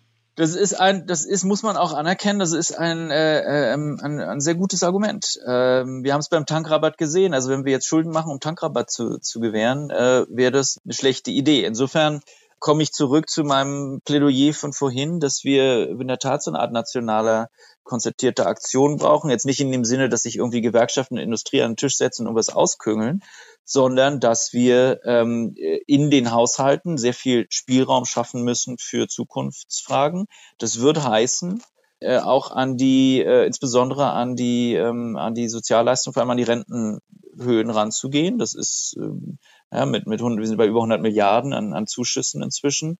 Oder Alternative, ähm, einen Konsens zu finden, dass wir sehr viel mehr Einwanderung auch gezielt in bestimmte, in bestimmte ähm, Kohorten und Altersgruppen brauchen, um diese Bevölkerungspyramide und damit die gesetzliche Rente von diesen Zusatzkosten zu entlasten. Ich denke, es wird, wenn man sich die Struktur des Bundeshaushalts anguckt, wird an dieser Frage keinen Weg vorbeiführen, dass man an diesen Riesenkostenberg ran muss. Das kann man direkt, indirekt auf verschiedene Weise machen. Das muss nicht heißen Rentenkürzungen, aber ein höheres Renteneintrittsalter äh, mit Sicherheit.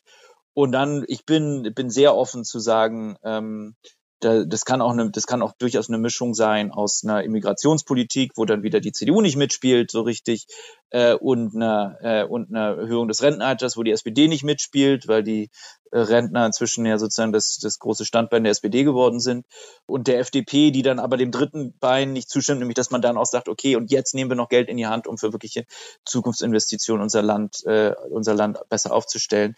Also da wird jeder ein bisschen federn lassen müssen, ob man das hinkriegt. Ähm, ich denke, die Grünen sind diejenigen, die das geringste Problem haben da mitzumachen, äh, sind auch äh, in meiner Lesart zumindest in den letzten Monaten diejenigen, die am wenigsten, wenn man mal intellektuell, ähm, ideologisch belastet in, ähm, in viele dieser Debatten gehen. Siehe der Pragmatismus auch von Habeck. Insofern Schauen wir mal, wo es dann geht. Also ich, meine Hörer wissen, dass ich Ihnen natürlich jetzt mit Blick auf die Atomdebatte deutlich widersprechen würde, dass ich das da durchaus noch als sehe. Ja, wir wollen es, wir wollen gar nicht jetzt in die Parteienbewertung Guter hineingehen. Sehe ich, sehe ich übrigens genauso, dass das ein, das, aber genau, sehe ich es genauso. Bei den, also diese Atomdebatte, da tun sie sich sehr schwer. Genau, und, und ich meine, wenn sie sich am leichtesten tun, dann nehmen wir mal Frau Göring-Eckert, das ist auch eine gute Überleitung, die hat gesagt, ja, die Reichen sollen abgeben, Vermögensabgabe, wer eine große Wohnung und zwei Autos besitzt, der sollte dann mehr zahlen. Also insofern gibt es da schon die Wünsche einer Steuererhöhung und ich glaube, die SPD wäre auch dabei. Und das führt uns nochmal zu dem Thema Ihrer Vermögensstudie, weil Sie haben ja festgestellt, dass wir deutlich mehr Vermögen haben ähm, als gedacht, weil sie gesagt haben, zum einen bewerten wir in Deutschland die Immobilien falsch, wenn sie dieselbe Methodik anwenden wie andere Länder. Wir fragen sich in Italien, kommen sie zu höheren Immobilienwerten, hat damit was zu tun, dass die Ballungsräume und der Grund und Boden anders bewertet wird und einen anderen Anteil haben. Und darüber hinaus haben sie gesagt, dass unsere Unternehmens, also nicht börsennotierten Unternehmen viel wertvoller sind, weil wir einen höheren Anteil haben und haben daraus vier Billionen Euro mehr Vermögen geschaffen. Da habe ich zwei Billionen aus Unternehmen und zwei Billionen aus Immobilienpreisen, die in den letzten Jahren besonders gestiegen gestiegen sind. Das war eine Aussage. Zweite Aussage war, davon hat, äh, haben natürlich nur die oberen 50 Prozent äh, profitiert, die unteren 50 Prozent haben davon nicht profitiert. Und das ist ja dann immer, was in der Politik gern gesagt wird, deshalb müssen wir mehr umverteilen. Das führt mich zu meiner ersten Frage. Ich habe die Studie, ich habe jetzt, muss dazu, ich habe einen Artikel gelesen über die Studie, vielleicht habe, habe ich es auch falsch verstanden. Im Prinzip haben sie gesagt nach dem Motto, ja, die unteren 50 Prozent, die sind eigentlich immer ärmer geworden, relativ, auch weil die Einkommen gesunken sind. Da wäre meine erste Frage hier, Spielt denn hier, und ich weiß, es ist ein heikles Thema, spielt denn hier unsere Art der Zuwanderung vielleicht doch eine Rolle? Weil wenn wir, ich nehme jetzt mal ein Beispiel, wir haben humanitär aufgenommen, eine Million Menschen im Jahr 2015, die kamen natürlich erstmal ohne Einkommen, ohne Vermögen.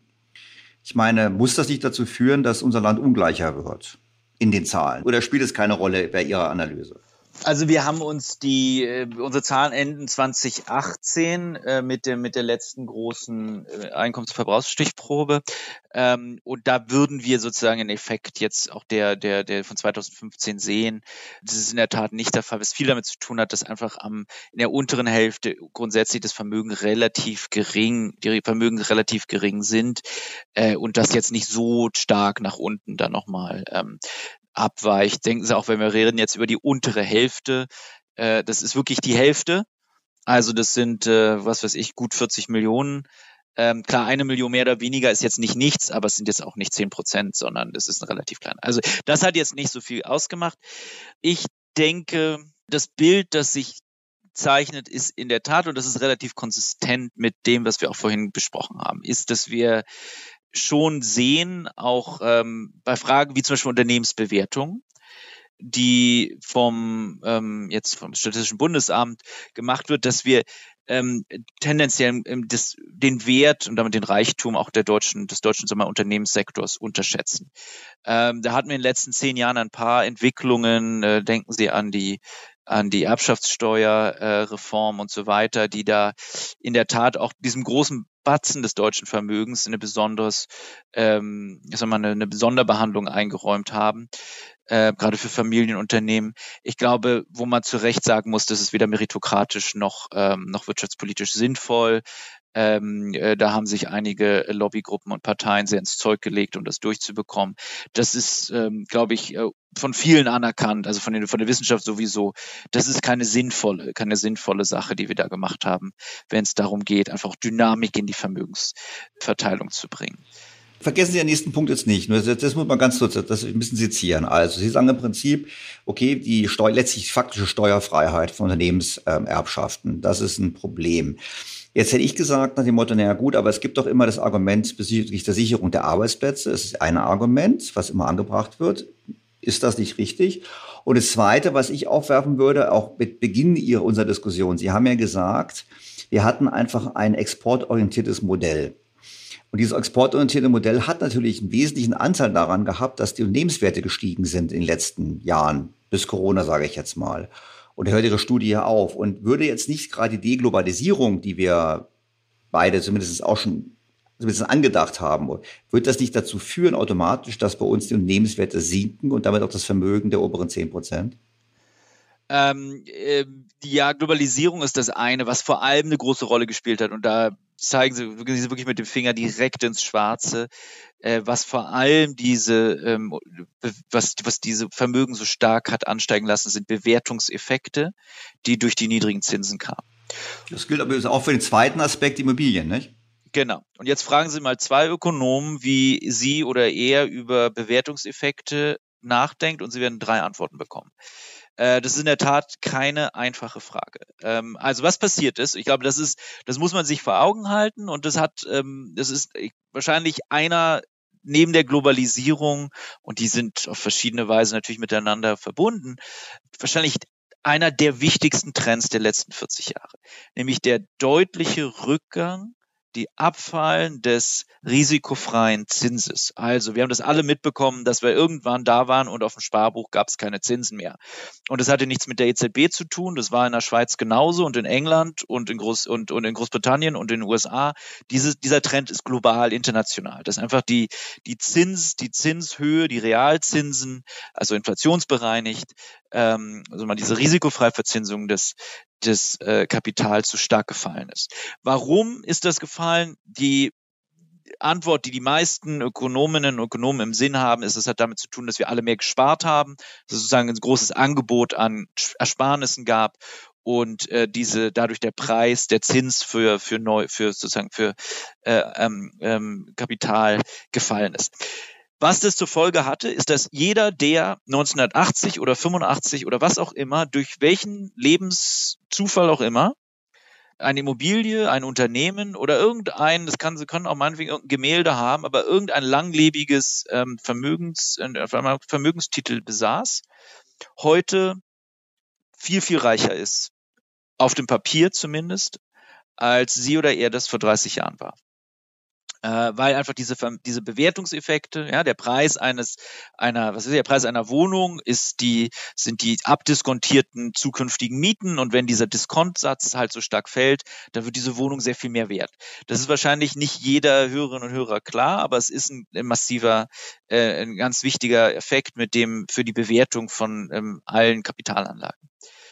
Und das heißt, dass jeder, der irgendein Vermögen, irgendein, irgendwelche riskanten, also Häuser, Unternehmen hatte, ähm, von diesem globalen Trend massiv profitiert hat.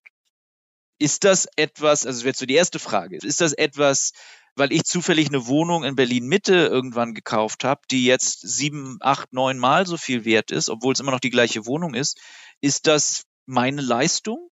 Weil global die Zinsen fallen, ich jetzt reicher bin, habe ich das verdient? Die Antwort ist wahrscheinlich nein, das habe ich nicht verdient, das ist nicht meine Anstrengung, sondern das war einfach das Glück, dass ich zu einer Zeit gelebt habe, in der ich eine Wohnung hatte und diese Zinsen so gefallen sind. Also da gibt es ein Argument, dass das in gewisser Weise, sagen wir mal, so un, äh, unverdientes Vermögen ist. Ähm, und dann kann man drüber nachdenken, wie man damit umgehen soll. Ähm, der, die andere Problematik ist aber, dass man, dass letztlich real die immer noch die gleiche Wohnung ist. Ja, das ist ähm, der oder diejenige, die, die jetzt in, in ihrer Wohnung wohnt, äh, immer noch den gleichen Nutzen aus dieser Wohnung zieht wie vor 20 Jahren.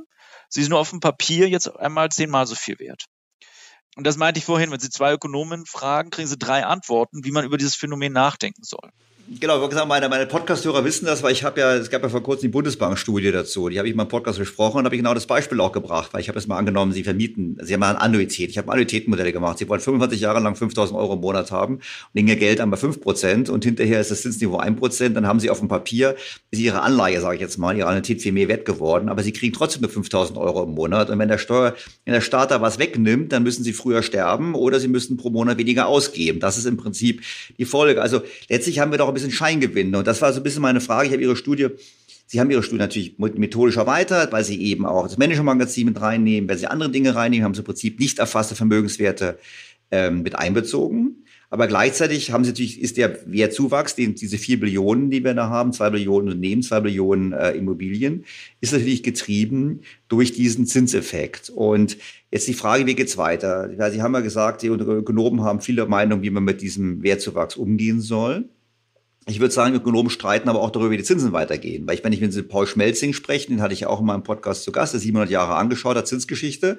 Der hat gesagt, ja gut, die sind runtergegangen, hat aber dann nicht das gemacht, was in der, in der Zeit in anderen Artikeln dann prognostiziert wurde, quasi im zweiten Hälfte des Jahrhunderts haben wir überall negative Realzinsen, weil er gemeint hat, das sind natürlich Umfeldfaktoren, die da waren. Und es gab vor allem in den 700 Jahren auch immer wieder Phasen deutlicher Zinssteigerungen. Also vor dem Hintergrund ist doch die Frage, bleiben die Zinsen so tief?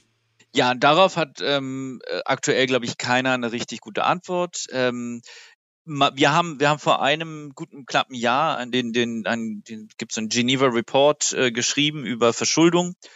Und da haben wir argumentiert, und ich ist auch immer noch die beste Argumentation, die ich kenne, ähm, dass strukturell viele der Faktoren, die zu dieser Ersparnisschwemme beigetragen haben, die Alterung, die Ungleichheit, ähm, dass diese äh, Effekte und diese Faktoren weiterhin uns begleiten werden. Nun haben wir gerade ein Inflationsproblem und die Zentralbanken heben die Zinsen an. Und das macht es gerade ein bisschen schwerer, darüber nachzudenken.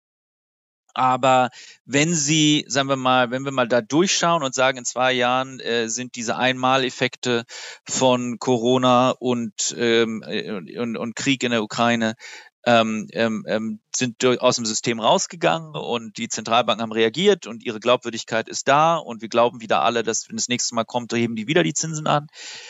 Dann glaube ich schon, dass wir wieder strukturell in einem in einer Welt sind, in der tendenziell die Leute sehr viel sparen wollen, weil die Leute älter werden, weil die ähm, Demografie sich geändert hat und weil auch die Faktoren, die zu zumindest in vielen Teilen der Welt zu ähm, einer höheren Konzentration des Einkommens an der Spitze, also steigender Ungleichheit geführt haben, weiterhin da sind. Ja, das ist der einer der Gründe, die, über die man nachdenkt, ist, dass mit einer ungleicheren Einkommensverteilung die Sparquoten an der Spitze sehr viel bei reichen Leuten sehr viel höher sind und wenn mehr Geld zu sozusagen wenn die Reichen mehr Geld haben, mehr Geld bekommen, die Ungleichheit steigt, dann steigen die Ersparnis und drücken die Zinsen nach unten, was dann den perversen Effekt hat, dass dann die Reichen, die, denen auch diese Vermögenstitel gehören, noch reicher werden, weil die Zinsen fallen. Ähm, Na gut, also viel können sie ja nicht mehr fallen. Ich meine, irgendwann bei Null ist ja ein Schluss. Ich meine, bei, Null, ist, äh, bei, Null, ist, bei Null ist Schluss. Und, und, und Reale sind eh deutlich negativ. Ich meine, auch, weil Sie haben gerade Zinserhöhungen angesprochen, wir haben Konsens, die Zinserhöhungen sind ein Witz im Vergleich mit historischen Dingen. Äh, und die können auch die Zinsen gar nicht mehr so anheben wie in der Vergangenheit, weil die Schulden zu hoch sind, weil dann können die, die Schuldner ihre Zinsen nicht mehr bezahlen. Ich habe große Sympathien für diesen, für diesen Blick auf die, auf die Zentralbank-Realitäten. Auf der anderen Seite müssen Sie dran denken, was die Zentralbanken jetzt machen müssen, ist darüber nachdenken, wie die Inflation in zwei Jahren ist. Denn die, Geld, die Wirkung von Geldpolitik heute hat eine Verzögerung von ungefähr zwei Jahren. Und wenn Sie die Rezessionssignale sehen, die am, am, am Horizont sehr deutlich zu erkennen sind, wenn wir über die, äh, wenn wir das über das Gasembargo sprechen, äh, wenn wir unter Umständen auch an die Schwierigkeiten in der Eurozone denken, äh, dann ist alles andere als klar, dass wir in zwei Jahren noch oder sagen wir mal in anderthalb Jahren sogar äh, noch äh, in einer Situation sind, in der sagen wir mal die Nachfrage ein bisschen dem Angebot davonläuft und wir Inflationsdruck haben insofern, ich möchte nicht gerade in den, in den, in, in den Schuhen der, äh, der Zentralbanken stecken. Es ist in der Tat ein sehr delikater Balanceakt, den die dazu laufen haben. Die müssen unbedingt signalisieren, dass sie Inflation äh, nicht wollen und dass sie reagieren. Gleichzeitig müssen die aber auch schon mal, die müssen auch die, die Rezessionsindikatoren und der IFO, den IFO-Index, der mal wieder ähm, in den Keller gegangen ist und so weiter und die schlechte Konsumentenstimmung, all das müssen die auch in Betracht ziehen und sagen, na ja, wie ist denn das Bild in einem Jahr oder in zwei Jahren von heute? Man kann streiten, welche Rolle diese Einmaleffekte Corona und Ukraine gespielt haben, aber dass sie eine Rolle gespielt haben, bestreitet, glaube ich, niemand. Und irgendwann sind die raus aus dem System. Dann ist nicht ganz klar, ob wir weiterhin, sagen wir mal, so ein großes Inflationsproblem haben. Das heißt aber, wenn wir jetzt auf die Uhr gucken, auch und ich jetzt nicht Ihre Zeit überstrapazieren möchte, halten wir mal Folgendes fest. Also kurzfristig kriegen wir das mit dem Gas irgendwie hin, es ist teuer. Ähm, wir haben trotzdem mittelfristig, brauchen wir eine Energiestrategie, haben Sie gesagt. Die haben wir nicht. Sie müssen eine Strategie haben für eine Energieversorgung des Landes. Wobei Sie mir nicht ganz gefolgt sind in der Forderung, jetzt hier alles so tun, billige Energie zu haben, weil Sie gesagt haben, wir können uns industriell anpassen, wir brauchen Strukturwandel sowieso. Ich meine, vielleicht gelingt es doch, eine Filmnation wieder zu werden, oder wir finden was anderes, das vielleicht noch besser wäre, keine Ahnung. Und dann haben sie gesagt, na gut, also wir werden alle ärmer werden in gewisser Hinsicht, das lässt sich nicht vermeiden über einen Zeitraum von 10 bis 15 Jahren.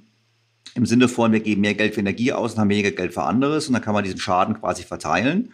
Und dann haben wir beide gesagt, naja gut, es gibt natürlich das Thema der Vermögen, wobei wir, äh, glaube ich, Konsens haben, dass wir sehr starken Scheinzuwachs haben an Vermögen, beziehungsweise auch wenn die Analyse jetzt so ist und stimmt, wie sie gerade war, würden wir ja sagen, es geht nicht so weiter, weil die Zinsen sind schon sehr tief. Also der Bewertungseffekt ist eigentlich am Ende. Wir haben da keinen großen Bewertungseffekt mehr zu erwarten. Und dann war die Frage eben, gut, kann man da was machen? Ich glaube, Lastenausgleich äh, würde ich jetzt, würde ich, würde ich Sie auch so interpretieren, dass die, dass der Schaden jetzt nicht so groß ist, um sowas zu rechtfertigen. Und dann blieb eigentlich jetzt übrig, dass Sie gesagt haben nach dem Motto, naja, gut, man kann kleine Dinge am Steuersystem ändern und unter Umständen darüber nachdenken eben, dass man die Unternehmen, Familienunternehmen doch besteuert im Erbgang etwas. Weil letztlich ist es doch so, meistens wird es eben nicht getan. Dann bleibe ich bei meiner Aussage immer, dass dann letztlich meistens die Kleinmillionäre besteuert werden und nicht die Großmillionäre, weil die Kleinmillionäre eben Assets halten, wo der Staat über Grundsteuern und ähnliches ohnehin schon eine Art Vermögensteuer erhebt. Das wird ja immer vergessen, das ist ja eine Art Vermögensteuer. Aber sehr, sehr gering natürlich in Deutschland. Ja, wobei, wobei kann man, kann man sagen, es ist sehr gering. Da muss ich doch mal eine Frage nochmal nachstellen, weil es sagt ja der Kollege Fratsche sagt es ja auch immer und dann zeigt er immer äh, Steueraufkommen aus vermögensbezogenen Steuern relativ zum Bruttoinlandsprodukt. Und meine Frage ist halt, ähm, auch wenn ich jetzt Ihre Studie lese mit den Vermögen, dann holen wir zwar gegenüber Frankreich und Italien auf in Vermögen. Aber wir schließen Lücke ja nicht. Also relativ zur Wirtschaftsleistung war meine Wahrnehmung immer noch, dass Frankreich und Italien mehr Vermögen haben. Und insofern, wenn die Steuer auf Vermögen erhoben wird, dann sollte man sie auch relativ zum Vermögen sehen und nicht relativ zum Bruttoinlandsprodukt. Weil wenn wir weniger Vermögen haben relativ zum Bruttoinlandsprodukt, müssen wir noch weniger Steuern einnehmen, auch logischerweise. Selbst, beim, selbst wenn wir die gleichen Sätze hätten. Ja, obwohl die Unterschiede inzwischen nicht mehr so groß sind. Die waren vor zehn Jahren groß, als, als äh, was weiß ich, die, die Skandinavier und die Amerikaner und die Briten schon ihren Immobilienboom hatten. Jetzt ist durch den deutschen Immobilienboom sind wir alle so bei 600 Prozent des BIP an Vermögen. Also da sind die Unterschiede jetzt nicht mehr so groß ich stimme Ihnen auch da wieder äh, äh, zu. Ich glaube, ich bin, ich, ich bin da, sag mal, ideologisch unbeleckt. Ich bin, ich denke, es ist kein, ähm, kein keine Kardinalsünde, über Vermögenssteuern nachzudenken, aber sagt mir jemand konkret, äh, was und wie wir mit dies, wofür wir diese Steuer aktuell brauchen, äh, was wir nicht auch über Einkommenssteuersätze oder über, äh, über andere, über andere Stellschrauben machen könnten, die letztlich, sagen wir mal, steuersystematisch schon sinnvoller sind.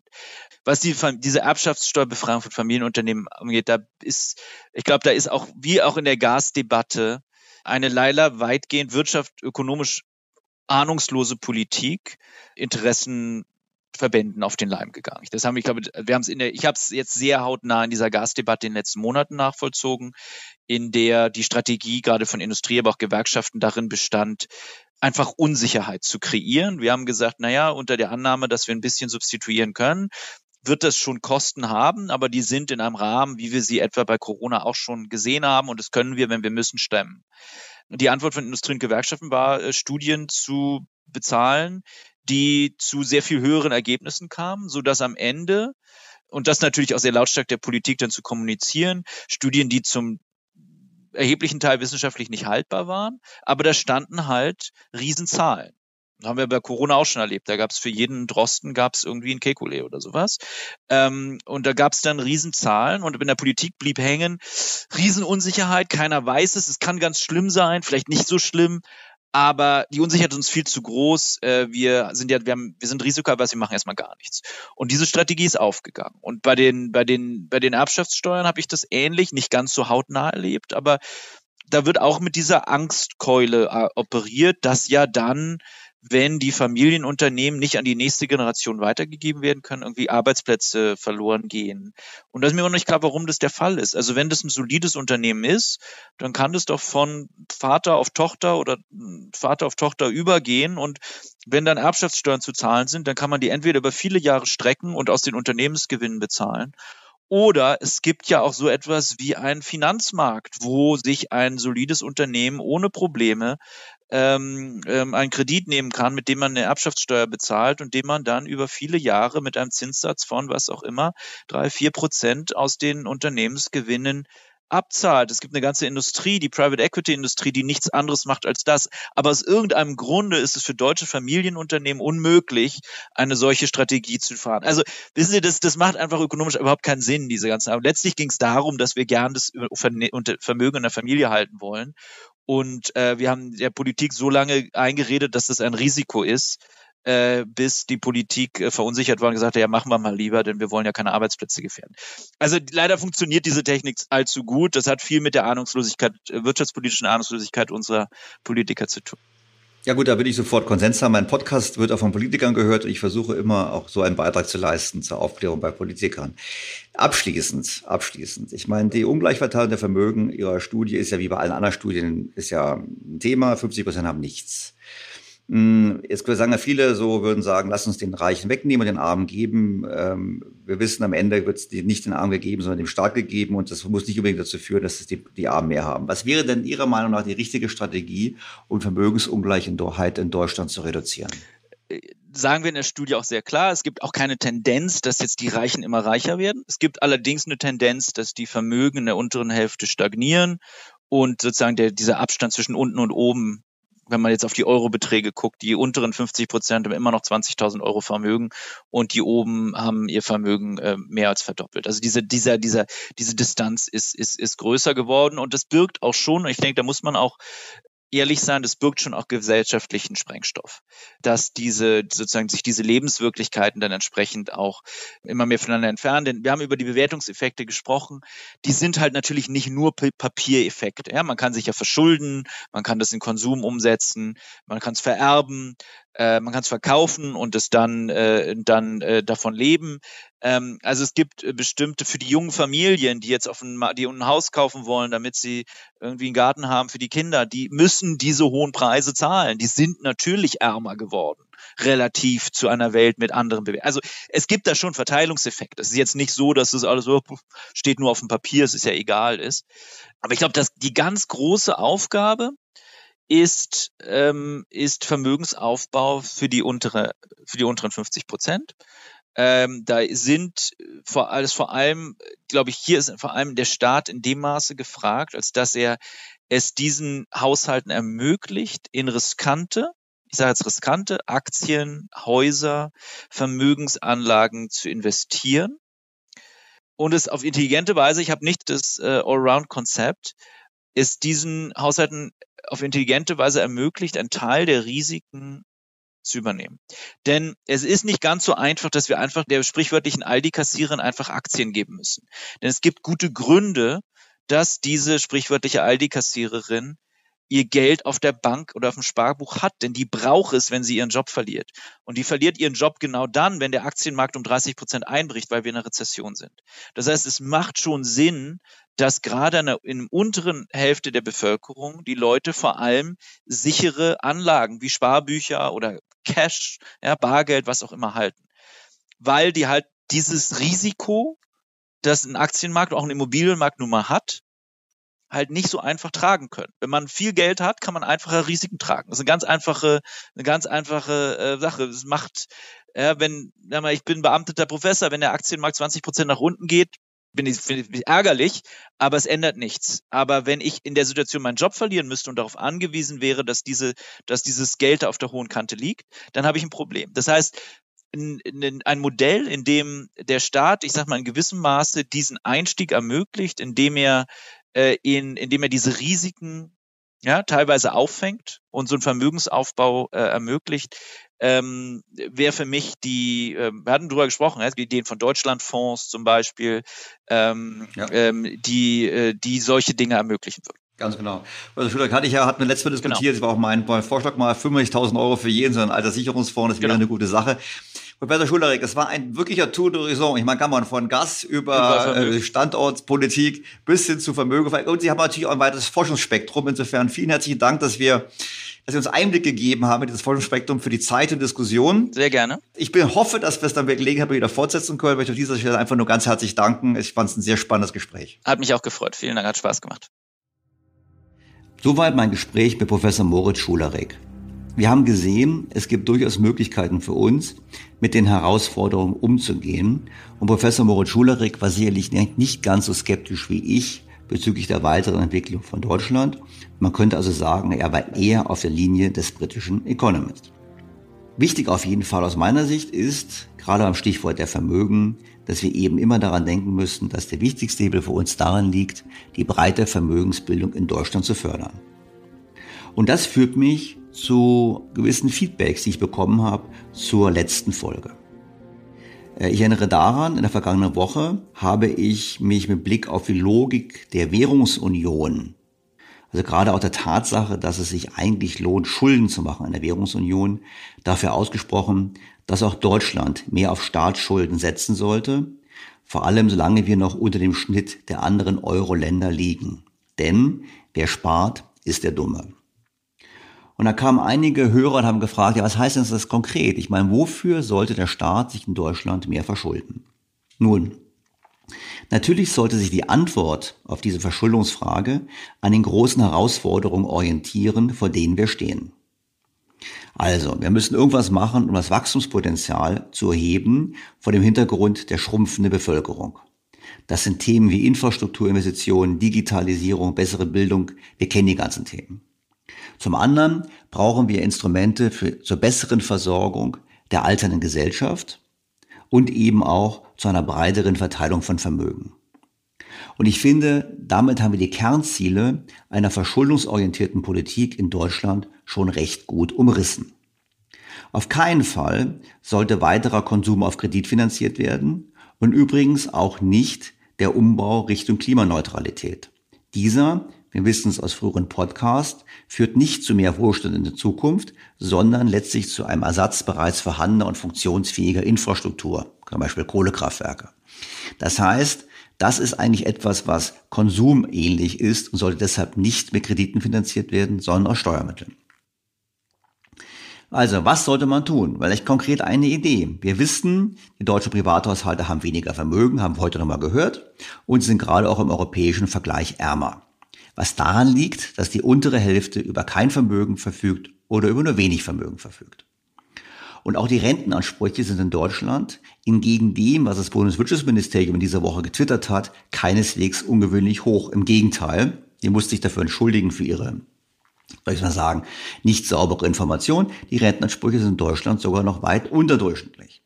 Hier könnte, finde ich, die Idee eines staatlich finanzierten Alterssicherungsfonds helfen.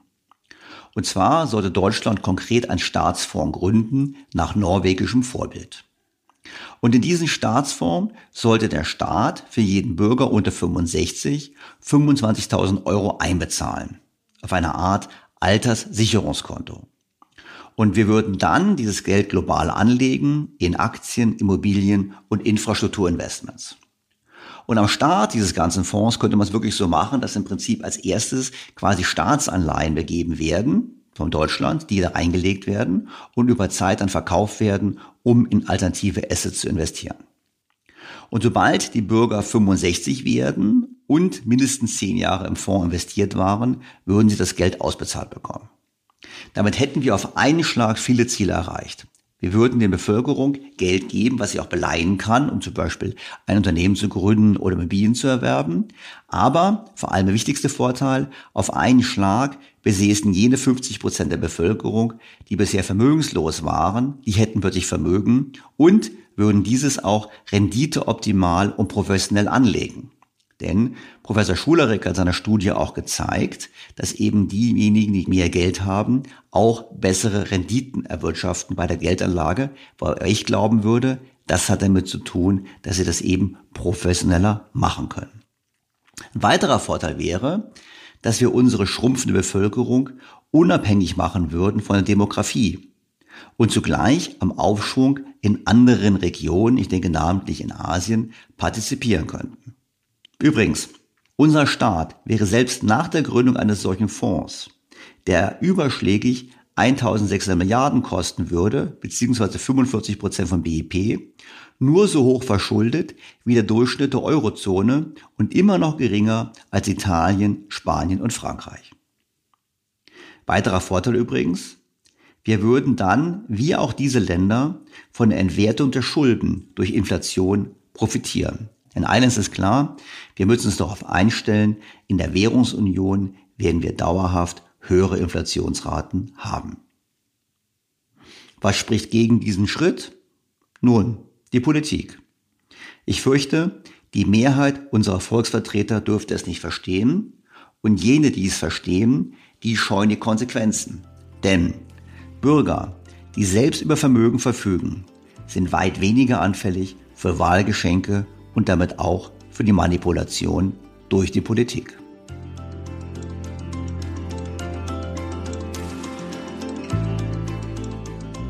Bleibt mir Ihnen fürs Zuhören zu danken und Sie auf den kommenden Sonntag hinzuweisen, wo es um das Thema geht, wie sollten wir Inflation bekämpfen und sind die Notenbanken wirklich unschuldig an der Inflation. Wie immer freue ich mich auf Ihr Feedback, Ihre Fragen, Ihre Kritik, Ihre Anregungen, verspreche auch in Zukunft eher wieder kürzere Podcasts zu produzieren und freue mich auf ein Wiederhören. Ihr Daniel Stelter. BTO Beyond the Obvious 2.0. Featured bei Handelsblatt.